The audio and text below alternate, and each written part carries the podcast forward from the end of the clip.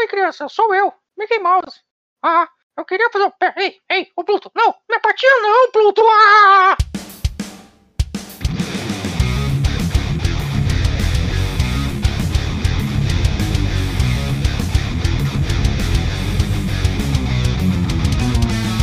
É, meus amigos, estamos de volta. Acho que deu ruim, hein, Mickey? Sei não, hein, mas eu acho que deu ruim. Vamos aqui reunidos mais uma vez. Estamos aqui, papo de gamer. Essa semana vamos falar de coisas incríveis novamente. Mas antes de mais nada, eu quero apresentar quem está aqui comigo, os meus grandes amigos Nugues. Oi, oi, oi, oi! Boa noite, bom dia, boa tarde, boa noite! Como estão vocês, meus Caros amigos, caros ouvintes do PDG, o nosso Papo de Gamer, estamos aí para mais uma gravação para debatermos sobre esses assuntos maravilhosos do mundo dos games. E o meu grande amigo Dinho. É isso aí, fala galera, como é que vocês estão? Mais um episódio do Monstro pra gente discutir esses maravilhosos mundos dos videogames. E é isso aí, galera.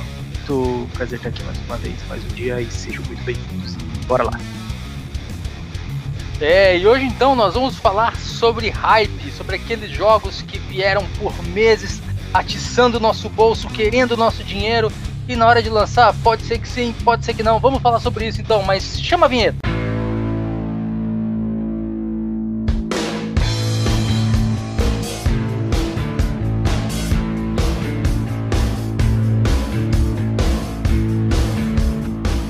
mesmo, pessoal. Jogos que hyparam demais.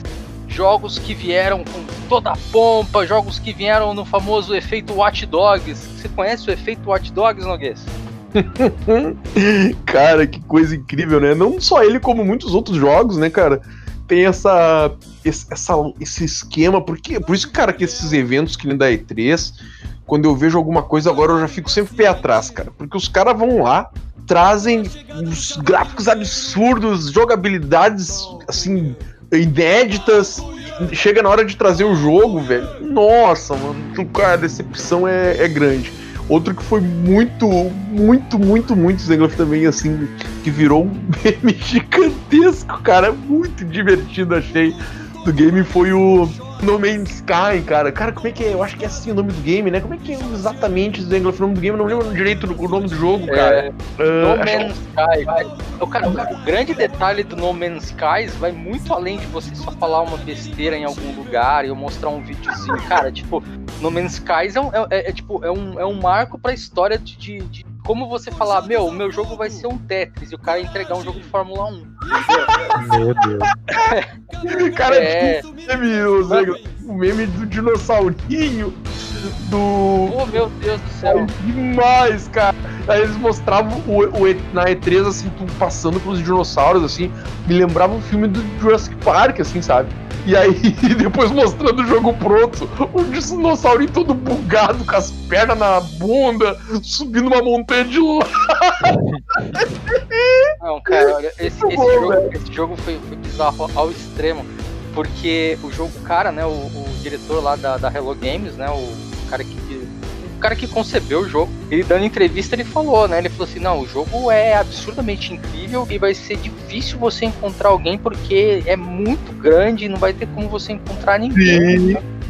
E aí as pessoas assim, não, cara, meu objetivo na vida é encontrar alguém nessa merda desse jogo. Porque, tipo, a partir do momento que o cara, o dono do. O cara inventou o game, cara. Entenda o seguinte, meus amiguinhos. Nós, lembra que a gente trouxe o pessoal da Sensei Games aqui? Eles colocam lá, colocaram o demo pra você jogar e tudo mais. O que esses caras procuram não é só que você goste do jogo deles, é que você ajude a descobrir problemas que só player descobre, porque player é pouco. Player inventa cada, cada coisa para descobrir macete no jogo e a única forma de você descobrir alguma coisa é você dando na mão de player, né?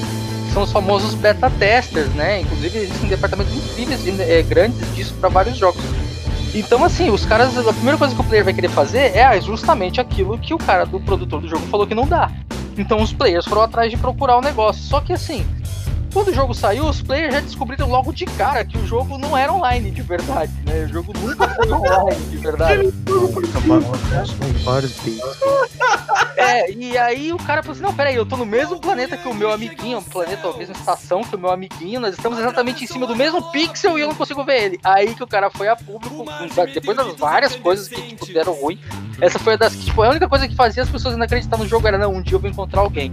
Aí o cara falou assim: não, então é que é instanciado. Você tá num servidor online, mas você não está no. Ai, cara. Assim, sabe, sabe aquele monte de coisa? Assim, uma das coisas que eu sempre falo pra todo mundo, cara, fanboy de videogame, você é um, um otário, tá? Já começa por aí, você é um otário, porque a empresa mal conhece você, ela só quer saber do teu dinheiro. Então você deveria ser o contrário. Se você gosta da empresa, tem que meter o pau nela mesmo pra ela melhorar sempre. Eu lembro que quando fizeram todo o anúncio de No Man's Skies e não sei o que, aquela febre de ah, o Xbox ou o Playstation e não sei o que, lá de repente o cara da Hello Games falou assim: o nosso jogo não precisa ser assinante da Plus para jogar online. Claro, o jogo não é online. Entendeu? Justo. Justo. Errado não tá. É. Cara, é, assim, eu queria deixar esse jogo pra gente falar depois, mas já que a gente já começou e já falamos, vamos falar dele. Então vamos dar uma, altura nele. Dinho, você jogou No Man's Skies, Dinho? Então, cara, eu, eu, vi na época o hype que teve justamente pelo jogo. Eu tenho muitos conhecidos que ficaram extremamente hypados justamente pelo tipo do jogo, pela proposta, enfim, pelas cenas e tudo. Eu fui... E mano, sinceramente, o retorno que o pessoal me deu, o pessoal eles mandavam áudio puto da vida e falando assim, mas que que é isso que os caras fizeram, tá ligado? Parece aquele aquele tem uma imagem na internet do sorvete daqueles picolé com cara de personagem animado que tá todo derretido quando você abre, tá ligado? É tipo isso, tá ligado? É... Eu não consigo, cara, não dá pra entender como é que é a pessoa dar um tiro no próprio nos dois pés e querer correr, tá ligado? Não faz nenhum tipo de sentido. Então assim, é... cara, esses, esses bait desses hype é, é sensacional, cara. Pra quem não, não participou, né? Quem participou só tá de raiva. Não, cara, e esse, esse diretor aí da Hello Games, cara, ele, ele foi tão dissimulado, tão dissimulado, que depois que o bicho pegou e ele viu que, tipo, acabou a carreira dele, porque por mais que hoje o jogo esteja bem legal, hoje o, o sim. Skies é outro jogo, gente. Eu tenho sim, ele aqui desde o lançamento. É, talvez foi até bom que isso aconteceu, porque agora a gente tem um jogo completo e eu não precisei comprar DLC para ele. Mas, então, é. vamos lá. Na época, eu lembro que na época existia um jogo de combate não combate, né? Mas jogo de tiro em primeira pessoa, com temática espacial e tal, que era o Destiny. Mas o Destiny nunca foi um jogo de naves, ele sempre foi um jogo de tiro. Ele tinha assim a navezinha lá, mas com um efeito visual. Então, no meio da entrevista, alguém falou pra ele falou assim: Cara, mas você falou que ia ter combate, não sei o que. Você quer um jogo de combate, joga Destiny, é um jogo muito bom. Tipo, o cara era muito cuzão, Nossa, mano.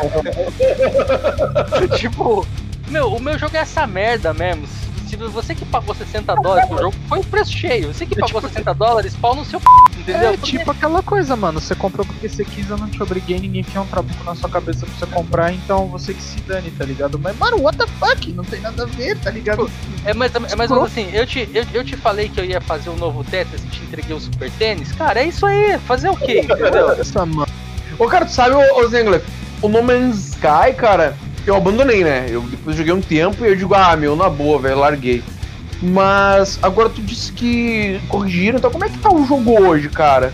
Cara, olha, o jogo hoje é outra coisa. Na verdade, assim, aquele No Man's Skies que eu joguei, quando eu, joguei muitas horas daquele jogo, por, por, mais que ele fosse ruim, é, eu dei muita chance para ele. É, eu tinha aquela impressão de que ele ia mudar, sabe? Tipo, não, peraí, eu acho que o problema é comigo. eu não cheguei no planeta certo ainda, né? É, eu, eu mesmo porque, problema. É, mesmo é porque tipo... esse jogo saiu. Não, mas ele saiu numa época em que assim, tinha internet, tinha os, os, canais de comunicação, tinha tudo, mas assim. 16 horas, é, né? Cara, é, a gente pensava assim, sabe, tipo, na, na real, assim, ah, vou jogar essa merda, eu comprei uhum. mesmo e tal.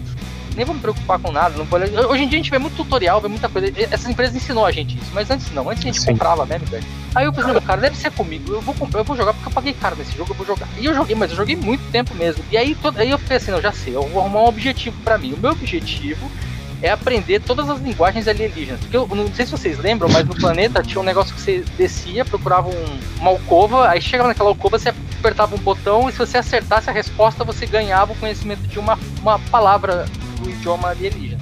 Sim, me lembro. Aí beleza fui fazendo isso. E aquele negócio, você desce na. Você desceu no planeta, você tem que minerar pra poder sair do planeta, porque você acabou com os combustível pra chegar lá, enfim, uhum. né? Paciência. Eu não conseguia achar uma nave que prestava. É, então. Aí, cara, é, poxa, depois de tantas horas que eu joguei, aí eu cheguei até o final. Falei assim, puta, cheguei no, no centro, né, do, do, do, universo aqui, cheguei, puta, caraca, não sei o que lá. Na hora que eu cheguei no centro do universo, que eu apertei o botãozinho lá, cara, pi, o negócio não começou tudo de novo. Nem fudendo.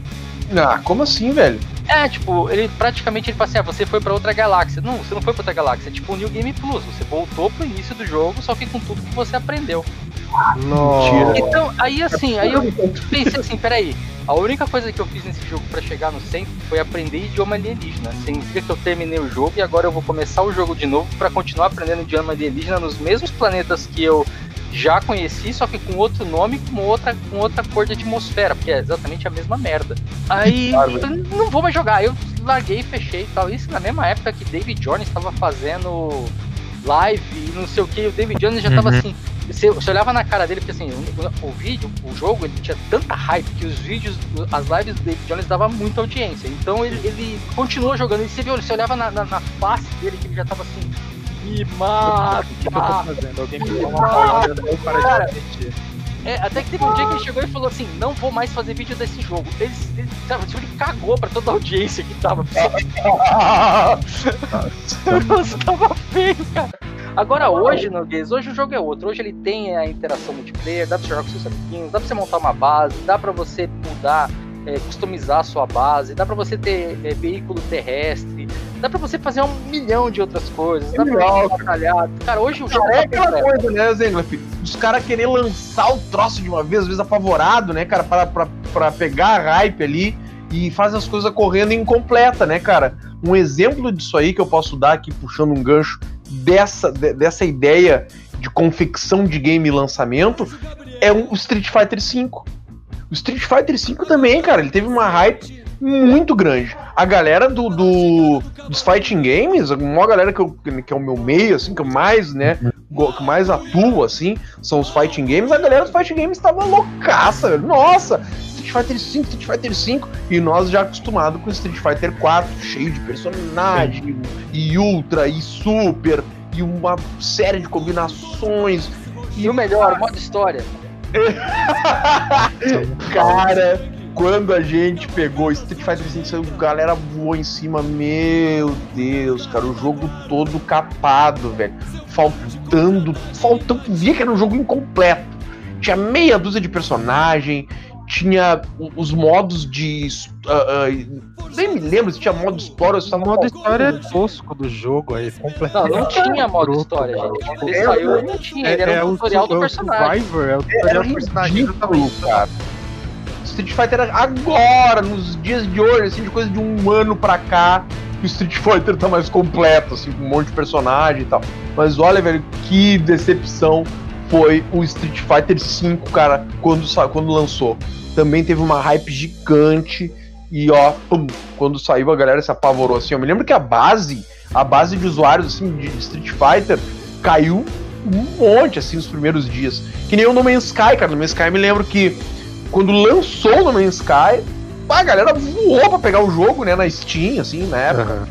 E, cara, foi 10 dias, tinha caído 90% da base de usuários do No Man's Sky. Não, olha, o No Man's Sky eu comprei com o PlayStation 4 na época. que Na época, não que eu tinha um, PC ruim, não era o PC que eu tenho hoje, mas ele rodaria o No Man's Sky. Sim. Mas é que, como eu- a, a minha comunidade de amigos era toda do PlayStation 4, Sim. eu comprei o jogo no PlayStation 4. Aham. É, inclusive, tinha um cara que jogava Destiny com a gente, né? E ele, cara, durante. Ele era um daqueles caras que até hoje. Um, um beijo aí, Ítalo, pra você. Um cara que até hoje tá dizendo. Eu não sei se como é que ele tá, porque tem anos que eu não falo com ele. Mas ele ficava todos, toda semana assim: não, que vai sair Star Citizen, que vai sair Star Citizen, que vai sair Star Citizen, Star Citizen, vai ser o jogo Star Citizen, Star Citizen. Aí quando anunciaram o No Man's Sky, não, que Star Citizen morreu. Porque agora o No Man's Sky vai ensinar o Star Citizen a como Nossa, fazer. E não sei o que lá e tal. Eu, assim, é. Cara, duas coisas, tá? Primeiro, No Man's Sky saiu e foi uma merda. Tipo, foi mal, Ítalo. E o segundo, cara, Star Citizen ainda não saiu e não faz a menor ideia, não tenho noção de que se um dia ele vai sair ou se ele for um mega scan de internet pra tomar dinheiro dos outros. Mas assim, é, então toda a, minha, toda a minha comunidade de amigos estava lá, eu joguei lá. E aí quando a gente pegou, a gente ficava assim, tá, em que planeta você tá? Outra planeta tá, ah, não sei, nem aparece no meu mapa esse planeta. A gente realmente acreditava que a gente estava online, mas a gente nunca ia encontrar um ao outro, né? Nossa, que bizarro, velho. Né? Mas enfim, pô, cara, esse, esse, jogo tomou muito dinheiro. Agora, o que eu acho que foi o problema tanto dele quanto da Capcom, que é um problema que é, é um problema que a Sony coloca nessas empresas, que é o famoso efeito Ferrari, né? O famoso Alonso de Faster Than You, ou o famoso uh, deixa o alemão passar. é, cara, é. Olha, o prazo de lançamento é dia 10 de junho. Ah, mas o jogo não vai ficar pronto até dia 10 de junho. Preciso pelo menos mais 3 meses. Beleza, 10 de junho eu quero esse jogo pronto. Aí, uhum, tá ótimo, 10 de Aí os caras falam, beleza, eu não vou perder o contrato nem pagar multa pra Sony, eu vou lá entrar em qualquer bosta. Né? É, assim, eu, eu, eu sei que cancelar um jogo é, é, ruim tão quanto, né? Que nem aconteceu com o Scalebound do, da Microsoft, mas eu acredito que assim, cara, se for pra lançar um jogo igual lançaram no Man's Skies, igual lançaram o Street Fighter 4, é melhor cancelar o jogo. Né? Street Fighter 5, né? É, o 5 é melhor cancelar o jogo. Porque é. no fim você acaba deixando a comunidade mais puta. Cara, eu vou te falar, eu comprei também o Street Fighter logo na, no lançamento. E assim, o, o que a Capcom fez me deixou na sensação de que eu tava jogando num arcade. Mas não aquela sensação boa, a sensação ruim de que eu tinha que colocar ficha para jogar. Exatamente. é verdade. Exatamente. Tudo comprar, né? né? E assim, não, não só. Cenário, tudo. Não só tudo tinha que comprar, como assim, não tinha nada que eu pudesse fazer que não fosse desafiar alguém. O jogo Sim. não me dava opção de jogar. Eu, tipo, ele não me deixava assim, ah, cara, vamos jogar aí, é, joga aí um modo história, alguma coisa uhum. para você evoluir e tal. Não, era assim, ou você joga versus um contra o outro, tipo é meaningless, né? É, Dane-se. Ou você jogava aquele tutorial de personagens, ou você jogava aquele modo que era divertido no Fighter 03 lá, que era aquele modo Challenger, né? Que você ia ganhando experiência com o personagem, só que no 5 você não tinha experiência de personagem nenhuma, você só ia jogando até o seu dedo estourar, é. ou você chegar a, a 100 inimigos derrotados, que viesse primeiro. Geralmente o dedo estourava antes. Mas, cara, tudo bem, a Capcom depois ela lançou o Monster Hunter e se redimiu completamente, né? Mas, cara, o que ela fez com, com, com Street Fighter eu acho que tá mais relacionado ao problema que a Sony impõe nessas empresas de parceria, porque Street Fighter só saiu pra PC e pra PlayStation 4, né? E a mesma coisa que o No Man's Sky. Eu acho que é mais culpa da Sony do que dos caras. Porém, porém, eu não sei qual era, o, qual era a multa que esse cara tinha por não lançar o jogo. Se não tinha multa nenhuma, se o problema dele foi só financeiro, tipo, a gente vai deixar de ganhar o bônus, eu mandava uma banana. Né? Porque hoje, qualquer coisa que a Hello Games tentar lançar, ninguém vai comprar. Pelo menos ninguém vai comprar antes do lançamento. E antes de todo mundo falar, mano, compra que é bom isso aqui, velho. Compra. né? É, é um cara que matou a produtora antes mesmo da produtora existir. É, mas, cara, é, ainda voltando aí ao, ao, efeito Watch Dogs, né? O efeito do jogo que dá aquela hypada nervosa e, nossa, o jogo vai ser muito bom e não sei o que lá. Vamos falar de um jogo que não hypou tanto o jogo em si, mas hypou pela marca e teve uma treta enorme, né? Que é o Duke Nukem Forever, né? O Duke Nukem Forever demorou pouco tempo para ficar pronto, mudou de produtora até, né? Acho que foi quanto tempo, 10 anos? Uh, cara, Meu Deus. olha, eu vou te dizer uma coisa. O Duke Nukem Forever, ele saiu, acho que foi em 2000.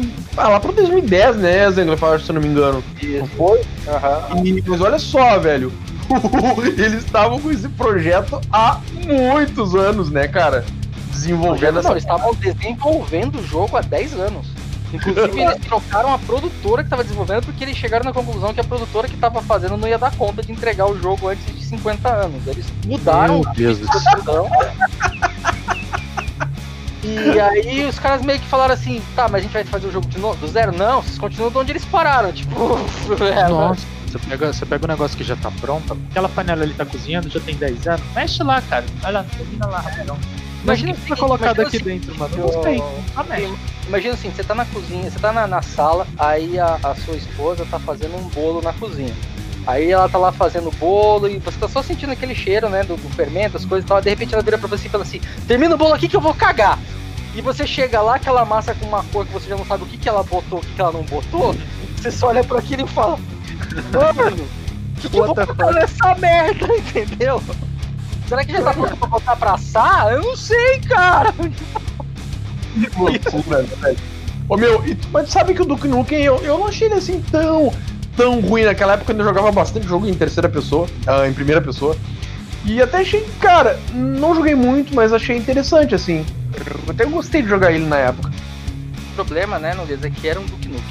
Né? Como é, tipo, quando você fala de um jogo assim, tipo, é um God of War, ele já começa com um negativo. Tipo, ele tem que ser no mínimo foda. Entendeu? Então, assim, era um Duke Nukem. E demorou 10 anos pra ficar pronto, ou seja, tipo, tinha gente esperando pela continuação da história do Duke Nukem há 10 anos. E simplesmente o jogo saiu como se fosse, sei lá, um jogo genérico de tiro em primeira pessoa com a skin do Duke Nukem. É, é, é, é a melhor síntese que tu pode fazer do jogo, pior é que é verdade. Entendeu? É, é mais ou menos assim, você pega. é, é, existe um, um anime japonês lá, é japonês, é anime, é japonês. que ele. É um anime que ele, ele é assim. é, são basicamente meninas, né? De colégio, que receberam, que nascem com a alma de um guerreiro antigo é, samurai dentro do corpo. E aí elas têm umas maga, ma, magatama, maga, enfim, o nome daquele negócio que o japonês é, é, fala que prende os espíritos dentro. Que é uns brinquinhos que elas carregam. E aí a alma do bicho tá lá dentro. E de certa parte da, da história do anime, esses, esse, essas almas se libertam lá dentro e ela começa a tomar conta. E elas viram guerreiras mesmo de sair na porrada. A questão é que são meninas. E são meninas sexys. Dentro de uma escola. E elas saem na porrada. E o jogo, o jogo, o anime, ele é extremamente ek, né? Que eles chamam lá que é safado, né? Que ele, que ele com tendência mesmo com, com, a ser sexual. Que elas estão saindo na porrada e a roupa delas tá rasgando. Então, tipo, Nossa. tem uma certa parte da história que elas estão lutando, papapá, elas começam a ficar semi-nuas. Até aí tudo bem, afinal de contas o japonês tem como fazer o soft porn dele do jeito que ele quiser, né? A gente teve aqui nos anos 70, 80 o nosso famosa porno chanchada. Então, né, vamos lá, todo mundo tem o direito de fazer isso. Só que aí teve uma empresa, a Marvelous, que pegou os direitos para fazer esse jogo, né? Fazer essa esse jogo. Então eles começaram, acho que na época do PlayStation 2, a fazer jogos dessa série. E os jogos eles eram na mesma pegada. Era tipo umas meninas que, que eram guerreiras, lutadoras e saíam na porrada na escola e tudo, dependendo da roupa que você tomava e que elas davam, ia rasgando a roupa uma da outra. Que inclusive, se você desse os golpes bem dado no final, a luta terminava com a bonequinha inimiga ficando pelada. Né? E, caras, aí assim, o negócio tipo, chegou num ponto que a, a- a- o jogo ficou mais famoso que o anime, que os caras falaram, não, não, não, não, para, para, pode parar, entendeu? Ninguém quer assistir mais o anime, só quer jogar o jogo. E os caras da Marvel viram que aquilo dava dinheiro. Né? E eles, não, aquilo, aquilo dá dinheiro, dá dinheiro, dá dinheiro. E aí eles pegaram o conceito e lançaram aquele jogo, não sei se vocês chegaram a, a, a jogar o, esse tipo de jogo. Que esse jogo ele, ele, ele começou mais leve, mais suave no DS, no 3DS. E aí quando ele veio já pra, pra, pra era do PlayStation 4, ele veio com toda aquela carga do antigo anime, onde você batia nas pessoas e rasgava as roupas. Lá que é o tal do. do que é o tal do Senran Kagura Shinobi Versus. Caras, assim. esse jogo, lá no, no, no- Japão, né? no- no- na- naquela parte lá, ele hypou tanto porque ele era o jogo dos caras que faziam os jogos da série Ikitousen. Que é esse, esse anime que eu falei, quem queria saber que anime que é, acabei de dar o nome, vai lá e assiste, seu safado. É, E aí o negócio hypou, cara, só que o negócio saiu. Pra você ter uma ideia, qual é a chance de um jogo completamente cultural de uma série de anime que não é famosa, porque a série em si não fez fama, não fez fama e tudo mais, sair ao mesmo tempo que saiu no Japão, sair localizado aqui pro nosso lado em inglês, inclusive alto em, em alemão, francês, italiano, português, russo. Quais são as chances disso acontecer? São, né, velho? né? Isso foi uma hype absurda. Quando saiu o jogo, cara, ele era só um jogo de luta genérico com efeitos de rasgar roupa das bonequinhas. Sabe? Essa- é- essas, essas coisinhas assim que os caras fazem, que tipo, não adianta, cara, você che- chegar e fazer um negócio só por fazer, entendeu? Tipo, ah, não, puta, eu vou fazer o Duke Nukem aqui. Não, cara, tem que ser feito pesado, né? Ele tem que ser Uhum. bem, bem iniciado e bem terminado. Por isso que não sai um God of War por ano. Não é nada contra Assassin's Creed, não, tá? Mas por isso que não sai um God of War por ano. Porque, cara, os caras sabem que o peso que a marca tem. No começo, lá quando saiu o 1 e o 2, não era tão pesado assim. Não te contas, né? No PlayStation 2 nem tinha tanta mídia e tal, de, de internet. A internet tava engatinhando ainda. Poucas pessoas tinham acesso à internet. Mas a, a partir de você ver que o 3 já foi lançado um pouco melhor, o 4 então nem se fala. Por mais que eu seja um cara que não goste de. Não goste assim, né? Não, não é um jogo que me interessa muito. mas eu consigo enxergar a qualidade do jogo, entendeu? É, agora tem jogo que não, os caras simplesmente vai lá, hypa e na hora de entregar, te entrega o Watch Dogs, que é um jogo bom, mas se ele não tivesse tido, tido feito a hype que ele fez na E3, não teria tomado tanto hate, né, Odin? É, eu acho que na verdade é, essa, essa questão de, de, primeiro do peso, né, que você, que você mencionou aí agora, às vezes as pessoas elas aproveitam o peso daquela marca, daquele jogo, daquele personagem, daquela situação toda que foi feita de é, é, estruturação de anos para tentar encobrir qualquer coisa para ser entregue de qualquer jeito, sabe? Então fala assim, ah não, mano, pega desse jeito aí mesmo que é God of War, tá ligado? Tipo, por exemplo, como se fosse situação. Então, só que eles esquecem que o pessoal tá cada vez mais exigente em várias coisas, né? É, e aí quando você pega uma situação dessa e você tenta vender aí o, o gato por lebre, você acaba deixando todo mundo puto na real, porque isso, isso é, é, é, uma falta de respeito gigantesca com quem tá jogando, com quem tá consumindo aquilo. É pegar ranço mesmo de marca, pegar ranço de tudo. É, a gente tinha falado até do, do Street Fighter, eu mesmo comprei também, ele tá ali na minha prateleira, ele vai ficar ali e ele não vai sair dali não, mano. Ele vai ficar lá porque eu não vou jogar, tá ligado? Tipo, não pode atualizar o quanto quiser que eu não vou fazer isso, sabe? É, você pega, você se sente como é traído, tá ligado? Fica errado de raiva, mano. Era o meu dinheiro, meu. Exato, mano. Você pegou minha grana, cara. Foi. Comprei na promoção, mas você pegou minha grana, tá ligado? Eu queria jogar um jogo, cara. Dá pra comprar umas coxinhas com essa grana aí. Porra, dá pra comprar muita coxinha, cara. Você falou, cara. Os caras estão é, interessados na tua grana, né, mano? Poucas empresas realmente, né? Eu acho que, que dá pra dizer que os caras pô, realmente tão. Óbvio que o objetivo final sempre é o dinheiro, né? Com certeza. Mas vocês pode, a gente pode pegar de exemplo também o. Ghost, Ghost Recon, acho, Breakpoint, que foi do ano passado, né? Que ah, também o cara tava hypadaço pra jogar, assim. É... Esse jogo, cara, eu vou fazer o seguinte, vou chamar o intervalinho, na volta a gente volta a falar sobre isso, que esse assunto vai dar, vai dar pano pra manga. Chama o intervalinho aí, diretor. Beleza.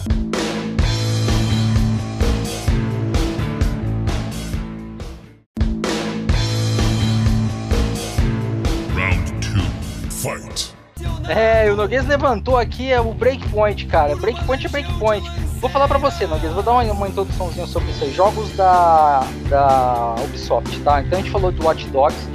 O, o primeiro Watch Dogs ele é um jogo bom. Gente, vamos lá, é um jogo bom. Tá? Se você não jogou Watch Dogs, joga. Esquece o que tá acontecendo aí. Legal, cara, é legal. Eu, eu, eu, eu, assim, eu, desculpa até te interromper, Zingo. Watch Dogs 1 e 2, eu acho os dois legais, apesar de ter jogado bem pouquinho o 2. Uh, mas é que não é o que mostraram na E3 lá, por exemplo, né, cara? Não, vamos lá. O Watch Dogs é um jogaço. É um jogaço de verdade. A história dele é muito boa. A história dele é, ela é imersiva. Eu lembro que eu comecei a jogar o Watch Dogs e ele é um jogo que me prendeu. Eu não parei de jogar ele, eu não joguei outra coisa até chegar no fim da história. Depois que cheguei no fim da história, fui fazer o resto das coisas que eu podia fazer no jogo. Mas eu, eu simplesmente fiquei preso na história do jogo, porque a história dele era, era bem bacana. Tipo, a, a, a, a, posição que te coloca dentro do jogo é muito boa pro, pra história do jogo. Esquece o, os gráficos da E3, joga que o jogo é bom.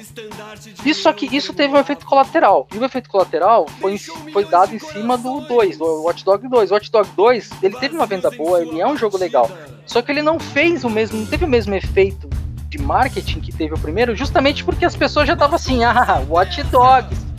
Entendeu? Então, assim, você acaba matando uma franquia. É, você acaba matando uma franquia ou matando um nome de bobeira. Porque o jogo é bom. Os dois jogos são bons. Sabe?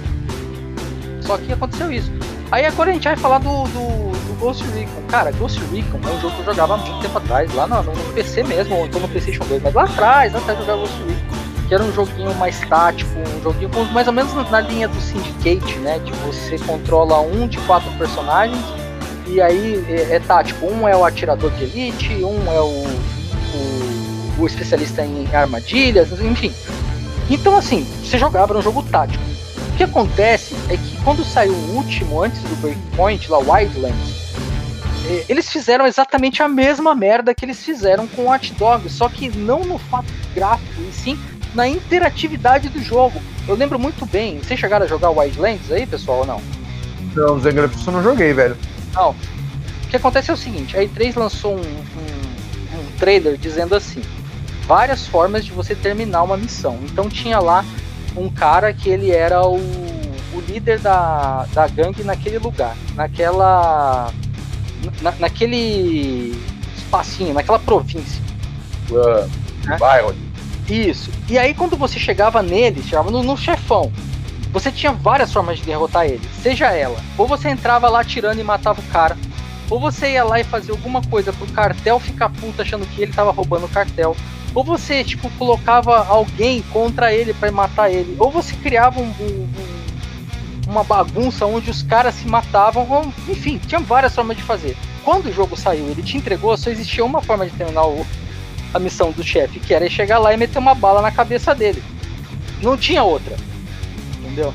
Não tinha nenhuma inteligência. O jogo ele, ele, ele era um jogo teoricamente de mundo aberto, onde você podia fazer o que quisesse, só que na verdade era só um jogo muito grande, com um espaço de ação muito reduzido, ou seja, era sempre uma vilinha, um espacinho, um negocinho, que o seu objetivo era sempre o mesmo. Ia até lá e matar o cara, ia até lá e matar o cara, ia até lá e matar o cara, ia até lá e matar o cara. Eu fiz isso três vezes, tipo, três, três missões, assim, de matar boss. No primeiro cenário, fui lá, fiz isso, vi que não tinha opção, matei o cara. Ah, beleza, matei o cara, deve ser que esse daqui não dá. Aí fui na segunda, fui lá, fiz o que, matar o cara de novo, não tinha opção, matar o cara. Na terceira, falei, ah não, vai tomar. Não joguei mais. E aí é um negócio que hoje todo mundo que jogou Wildlands fala disso. Ele fala, cara, vocês falaram pra gente que a gente poderia jogar esse jogo de forma tática, só que na verdade uhum. não. Sim, é o Call of Duty da vida, ó, meter bala e pronto. Exatamente, era um Call of Duty em terceira pessoa. Aí, cara, quando saiu o Breakpoint, a mesma coisa do Watch Dogs 2. Exatamente a mesma coisa. Tipo, eles deram demo, deram é, open beta pra gente jogar. Eu lembro que eu entrei e pensei, assim, nossa, que legal, agora ele virou The Division, né? Porque eu controlo um boneco, não tem mais a minha equipe, tô sozinho e eu tenho que enfrentar um inimigo, matar ele, meter bala. Tipo, deixou de ser. O, jogo, em vez de ele continuar sendo um, um Ghost Recon, ele deixou de ser um Ghost Recon para ser um Breakpoint, né? Porque ele é realmente um Breakpoint, né? Tipo, uhum cortou o jogo, o jogo acabou e começou outro ali. Enfim, cara, eu não sei se era isso que você queria falar sobre o Breakpoint, mas ele é um jogo que ele, ele se perdeu dentro de si e quando foi lançado ele nem tinha expectativa de nada. Né? As pessoas só tipo, ah, porra, legal, é mais um Ghost. Um jogo pra dar tiro aí. e era isso. Tá louco. Caramba, tu falou tudo, tá isso aí mesmo. Exatamente isso aí. É, agora, o que aconteceu também com o, o Unity, né? O, o, Assassin's Creed Unity, não sei se vocês lembram dessa história, né? que esse jogo ele hypou demais, mas ele não hypou porque os caras falaram que ia ser o jogo, colocaram o vídeo na E3 e tudo mais. Não, é porque ele era o primeiro Assassin's Creed 100% produzido para nova geração, né? Para PlayStation 4 e Xbox One. Sim. E o problema é que o jogo, motor novo, tudo novo, era tipo, era o a virada, né? A virada da série Assassin's Creed, porque depois do 3, é, que o 3 fechou a trilogia, né? E aí a história, a história acabou, né? Aquela história do tempo presente acabou. Eles começaram um 4, que foi muito bom, mas o 4 ele era um cross-plataforma, ele tinha no PlayStation 3 e no PlayStation 4, mas era um jogo muito bom. E aí, no, quando lançaram o Unity, eles lançaram o Unity sendo uma plataforma, sendo 100% da plataforma com motor totalmente novo. E o jogo na, na, nas lives, na, nos exemplos, né, nos vídeos, nos trailers, ele era exatamente o que ele foi entregue. O problema é que quando chegaram a botar no videogame o negócio, pronto, tá no videogame, bora jogar, o videogame não aguentou. Não, não. O que, que é, é Cortuzeno? Eu não vi, não vi. O que, que é? O videogame não aguentou. O que que acontecia? O jogo ele tinha uma, ele tinha o que eles chamavam de população dinâmica que era assim, você, passear, você passava, eu cheguei a jogar esse começo do jogo, antes do, dos updates. Você chegava na, na, na Paris antiga, lá antes da. Na época, né, da, da, da Revolução, aquele bando de gente andando para todo lado, aquele aglomerado de pessoas, o empurra-empurra dos infernos, sabe? Parecia, parecia que tudo era uma 25 de março. Uhum. E, cara, assim, aquilo era legal, porque você se sentia num mundo vivo de verdade. Só que o jogo não, o videogame não aguentava. Você já imagina que assim, É, e aí o, o, jogo, o videogame não processava o que era importante, ele não processava, por exemplo, a física. Então você ficava preso no chão, você. o seu boneco não renderizava a cara, seu boneco não, não, não renderizava a mão, entendeu? Às vezes seu boneco tava lutando, a espada tava voando sozinha, ou então tinha um cara que tava lutando com você que só aparecia a espada e o cara tava invisível.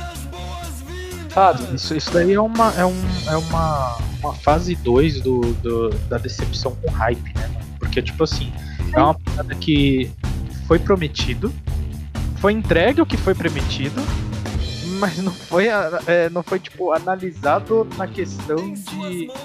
Tá, foi testado, vamos né, entregar cara? e vamos ver se vai aguentar, tá ligado? Tipo, Não foi então, testado. assim, foi- a hype tava certinha porque as coisas tava tudo certinho, mas, mano, quando chegar no seu, no- na sua plataforma, no, no- aliás, no seu console ou onde você vai jogar, não vai funcionar direito, mas tá entregue certinho que você precisa, tá bom? A gente não testou porque a gente tava assim, meio sem tempo, porque acabou muito cedo. E é muito tarde, e é isso. Então é. não, não é. Ixi, isso, mano. Sabe, sabe, essa era a época que a Microsoft exigia que todo o Xbox One tivesse a merda do Kinect ligado. E o processamento de todo o jogo, mesmo que não utilizasse o Kinect, tinha que carregar o código fonte de carregamento. Nossa, aí é pra. Aí você pega o pessoal da Ubisoft produzindo um jogo que é multiplataforma, e aí ele pega e fala assim, mano, a gente tem que fazer esse código funcionar, toda essa parte funcionar, e ainda tem que ter resguardado esse tanto de espaço do consumo de memória pro Kinect. Mesmo, a gente não vai usar o Kinect. Vamos lá, gente, vamos lá. PlayStation 4 padrão, tá? Tô falando do lançamento. PlayStation 4 padrão e o Xbox One padrão, de largada, sem o Kinect, o Xbox já perdia. Tá? Em processamento, em tudo. Em memória. Já perdia. Sem o Kinect. Com o Kinect, então, imagina que o Xbox One era um PlayStation 3 Turbo. Tá? Era um PlayStation 3 com SSD. E Então, assim, na hora que os caras fizeram o jogo, botaram pra fazer, eles tiveram que ficar fazendo picote. Ah, faz picote, corta aqui, corta aqui, corta aqui, corta aqui. No final, deu a merda que deu. Entendeu? Porque eles não vão lançar. É, eles não vão lançar um jogo para o PlayStation 4 e um jogo diferente para o Xbox One. Eles vão fazer um jogo só. Não faz o menor sentido você produzir duas vezes o mesmo jogo. Entendeu? Quando isso acontece, tipo um cross-platform, eles produzem no PC e sai cortando. Tipo, mas assim, é sai cortando. do Tipo, corta, corta, corta, corta, corta, corta, corta, corta. Ah, esse Nossa. jogo não vai ter essa feature, não vai ter essa feature, não vai ter essa feature, não vai Entendeu? É diferente de você ficar assim, tá, esse processamento aqui, como é que tá nesse videogame, como é que tá nesse? Ah, nesse aqui bate 30 FPS, nesse aqui só bate 10. Ah, então Oi. peraí, vamos mudar isso. Não, não, não funciona. Então eles simplesmente vão lá e vão capando pra tudo, vai tudo ficando capado. E aí chega uma hora que o jogo tem esse problema. Eles não queriam capar gráfico. Isso nitidamente eles não queriam, porque o gráfico do Unity é lindo. Eles não queriam capar mundo, gráfico. né? Uma coisa que me irritava no Unity era os load, cara. Nossa, demorava, carregava muito, velho. Mas, Grande então, vamos lá. Falando de load, tá? Vou dar um exemplo. Não quero mudar o assunto, vou só falando de, de exemplo. Ninguém nunca reclamou do load do The Witcher, mas quando você morrer era dois minutos de load. Sim, é, exatamente. Então assim, você aceita o load se o jogo te entregar, depois de dois minutos, algo que vale a pena. Opa, é bem aquilo, é, se ele não te entregar nenhuma frustração antes, você para e pensa, não, mano, tá carregando, mas eu sei que eu vou ficar feliz depois, eu não vou ter nenhum problema, não vai ter nenhum travamento, não vai ter nenhum bug. Então é. Existe uma compensação, talvez, não? Uma compensação Claro. psicológica. Parada de tá te divertindo, né? Ah, vai carregar que eu sei que vai, vai entrar e eu vou sair jogando cada hora. O cara nem. Não, cara, é só você parar pra pensar assim, é dois minutos de carregamento, mas quanto mais de carregar, olha pra Marigold. Entendeu? Olha a Marigold, olha lá, olha, olha, olha bem, olha bem, olha com carinho. Entendeu? Então. É diferente, né? Não que a Elisa seja ruim, olha, cara, vou te falar, um dos meus personagens favoritos da série de Assassin's Creed é a Elisa. Mas. Não dá pra comparar, né? não dá pra comparar. Mas enfim, então assim, meio que isso, é, esse problema do Unity criou um problema grave dentro da Ubisoft, porque quando eles lançaram o Syndicate, era nítido que o Syndicate, ele era o Assassin's Creed 4 Black Flag com uma skin nova, ele era exatamente o Black Flag, ele, o motor era exatamente a mesma bosta. Entendeu? Ah, tamo falando, não, era um motor novo. Cara, era um motor novo, sim, de verdade. Só que era um motor novo com 90% das features do motor antigo do Black Flag. Todas as mecânicas, tudo. Era, era como se fosse o mesmo jogo. Uhum. Tanto que o negócio deu tão ruim, tão ruim, que a, a série acabou ali. Nunca mais se fez um Assassin's Creed daquele jeito. entendeu? O Syndicate ele foi a última tentativa, mesmo porque foi assim, para ser sincero, né, gente? Vamos ser sinceros, vamos colocar as palavras certas aqui. Unity saiu cagado. Uma semana depois do lançamento do Unity cagado, a Ubisoft já estava fazendo propaganda do novo Assassin's Creed que estavam produzindo, que era o Syndicate. Cara, a comunidade é. chegou e falou: não, basta. tipo, basta. Claro que tá feio, né? É o COD, o COD aconteceu isso também, né? Então, o COD saiu um COD bugado, uma semana seguinte, novo COD já está sendo produzido, basta. E uhum. comprou mais, tanto que mudou que agora o COD está saindo bom né? É, Assassin's Creed eles conseguiram produzir tantos, né, cara? Um atrás do outro, assim, nossa, virou um caça-níquel louco também. Ah, mas eu vou te falar, Noguês, vamos lá, o 1, o 2 e o 3, pra quem jogou. O 1, o 2 e o 3. Eu não tô nem falando dos spin-offs, tá? Falando o 1, o 2 e o 3. O 1 foi, assim, aquele negócio do tipo. Sabe, sabe aquela parada do, do, do, cara falar assim: Meu, vamos lançar um jogo novo aqui com do, do Prince of Persia? Aí o cara, uhum. beleza vamos lançar o Prince of Persia novo. Aí eles começaram a produzir, aí não sei o que lá, e de repente alguém virou e falou assim: hum, acho que esse jogo não vai vender, cara, porque esse jogo é mundo aberto, tudo travado, não vai ter o que fazer, e o cara vai ficar andando pra lá e pra cá, vai ficar puto pra caralho, vai queimar a franquia. Meu, inventa outro nome pra essa merda aí, lança com outro nome e vamos ver o que que dá. Aí lançaram, em vez de lançar o Prince of Persia Assassins, lançaram o Assassin's Creed. e assim, aquilo que o cara esperou que fosse dar errado deu certo. Tanto que no fim, ele não queria matar a série, a, o Prince of Persia, o Prince of Persia morreu e aí nasceu o Assassin's Creed. Uhum. Né? E aí o 2 e o 3, principalmente o 2, o 2 foi tudo reformulado, tudo refeito, tudo muito bem feito de novo tudo mais. E saiu aquele jogo maravilhoso que todo mundo lembra até hoje. O 3 nada mais é do que uma continuação do 2. Você pega tudo que já foi feito no 2 de bom e coloca a história nova em cima, cara. Uhum isso é algo aceitável, certo? Se o jogo se está funcionando, hoje em dia em Unreal Engine é isso, é um motor que funciona e um milhão de jogos são feitos em cima dela. Ok, isso funciona, vambora, entendeu? Só que aí que tá. O problema é quando você tem uma troca de, de plataforma e é um negócio que funciona mais ou menos assim. PlayStation 2 e PlayStation 3, a arquitetura de produção de jogos é uma. PlayStation 4, a arquitetura é outra. Ou seja, aquele motor que a gente produziu para fazer aqueles jogos que deu super certo, a gente vai ter que praticamente refazer esse motor para poder rodar no PlayStation 4. Então já que a gente vai ter que refazer, vamos refazer melhor, vamos fazer um melhor, vamos fazer um novo motor. E querendo ou não, o Unity tem um motor foda. E tinha possibilidade de você jogar multiplayer. Cara, Assassin's Creed multiplayer. Vocês estão entendendo? Nossa. Assassin's Creed multiplayer. Tinha dungeons no jogo que você jogava com outros uhum. três amigos. Cara, o negócio era muito top. Sim entendeu? Só que teve os problemas da máquina, que a máquina não aguentou e o negócio deu esse problema todo, né? Tanto que depois, eu, eu acho que eles acreditaram o problema multiplayer, que nenhum outro Assassin's Creed teve multiplayer depois. Mas eu acho que não, o problema mesmo era o processamento da máquina. A máquina não estava aguentando o que eles queriam entregar. A ideia, a uhum. ideia era muito boa, o negócio era muito bom, só que na hora de entregar não tava, o videogame não aguentou, paciência. Entendeu? Acontece. Entendeu? Você fala, a próxima geração tá vindo aí vai enganar mais gente de novo, porque o videogame não vai aguentar mais uma vez. Mas enfim, esse é problema pra outra história, né? Eles que lutem. Né? Eles que lutem. uma batalha por vez, né, Jim? Exatamente. A gente não consegue um monte de uma vez, não. É um monte de cada vez. é. Mas, caras, e aí, beleza. O, o, o jogo o, jogo veio, teve um puta hype, veio, saiu, saiu cagado, todo mundo ficou puto, não comprou mais. Aí só voltou a comprar e ainda assim, porque, tipo, teve muita mídia, foi o Assassin's Creed o, o Origins, teve mídia pra cacete em cima do jogo, uhum. muito gameplay, deram o jogo para muito youtuber jogar e falar, não, gente, compra que o negócio é bom mesmo, o negócio é outra coisa, agora uhum. o negócio é tipo um The Witcher, o negócio é bom.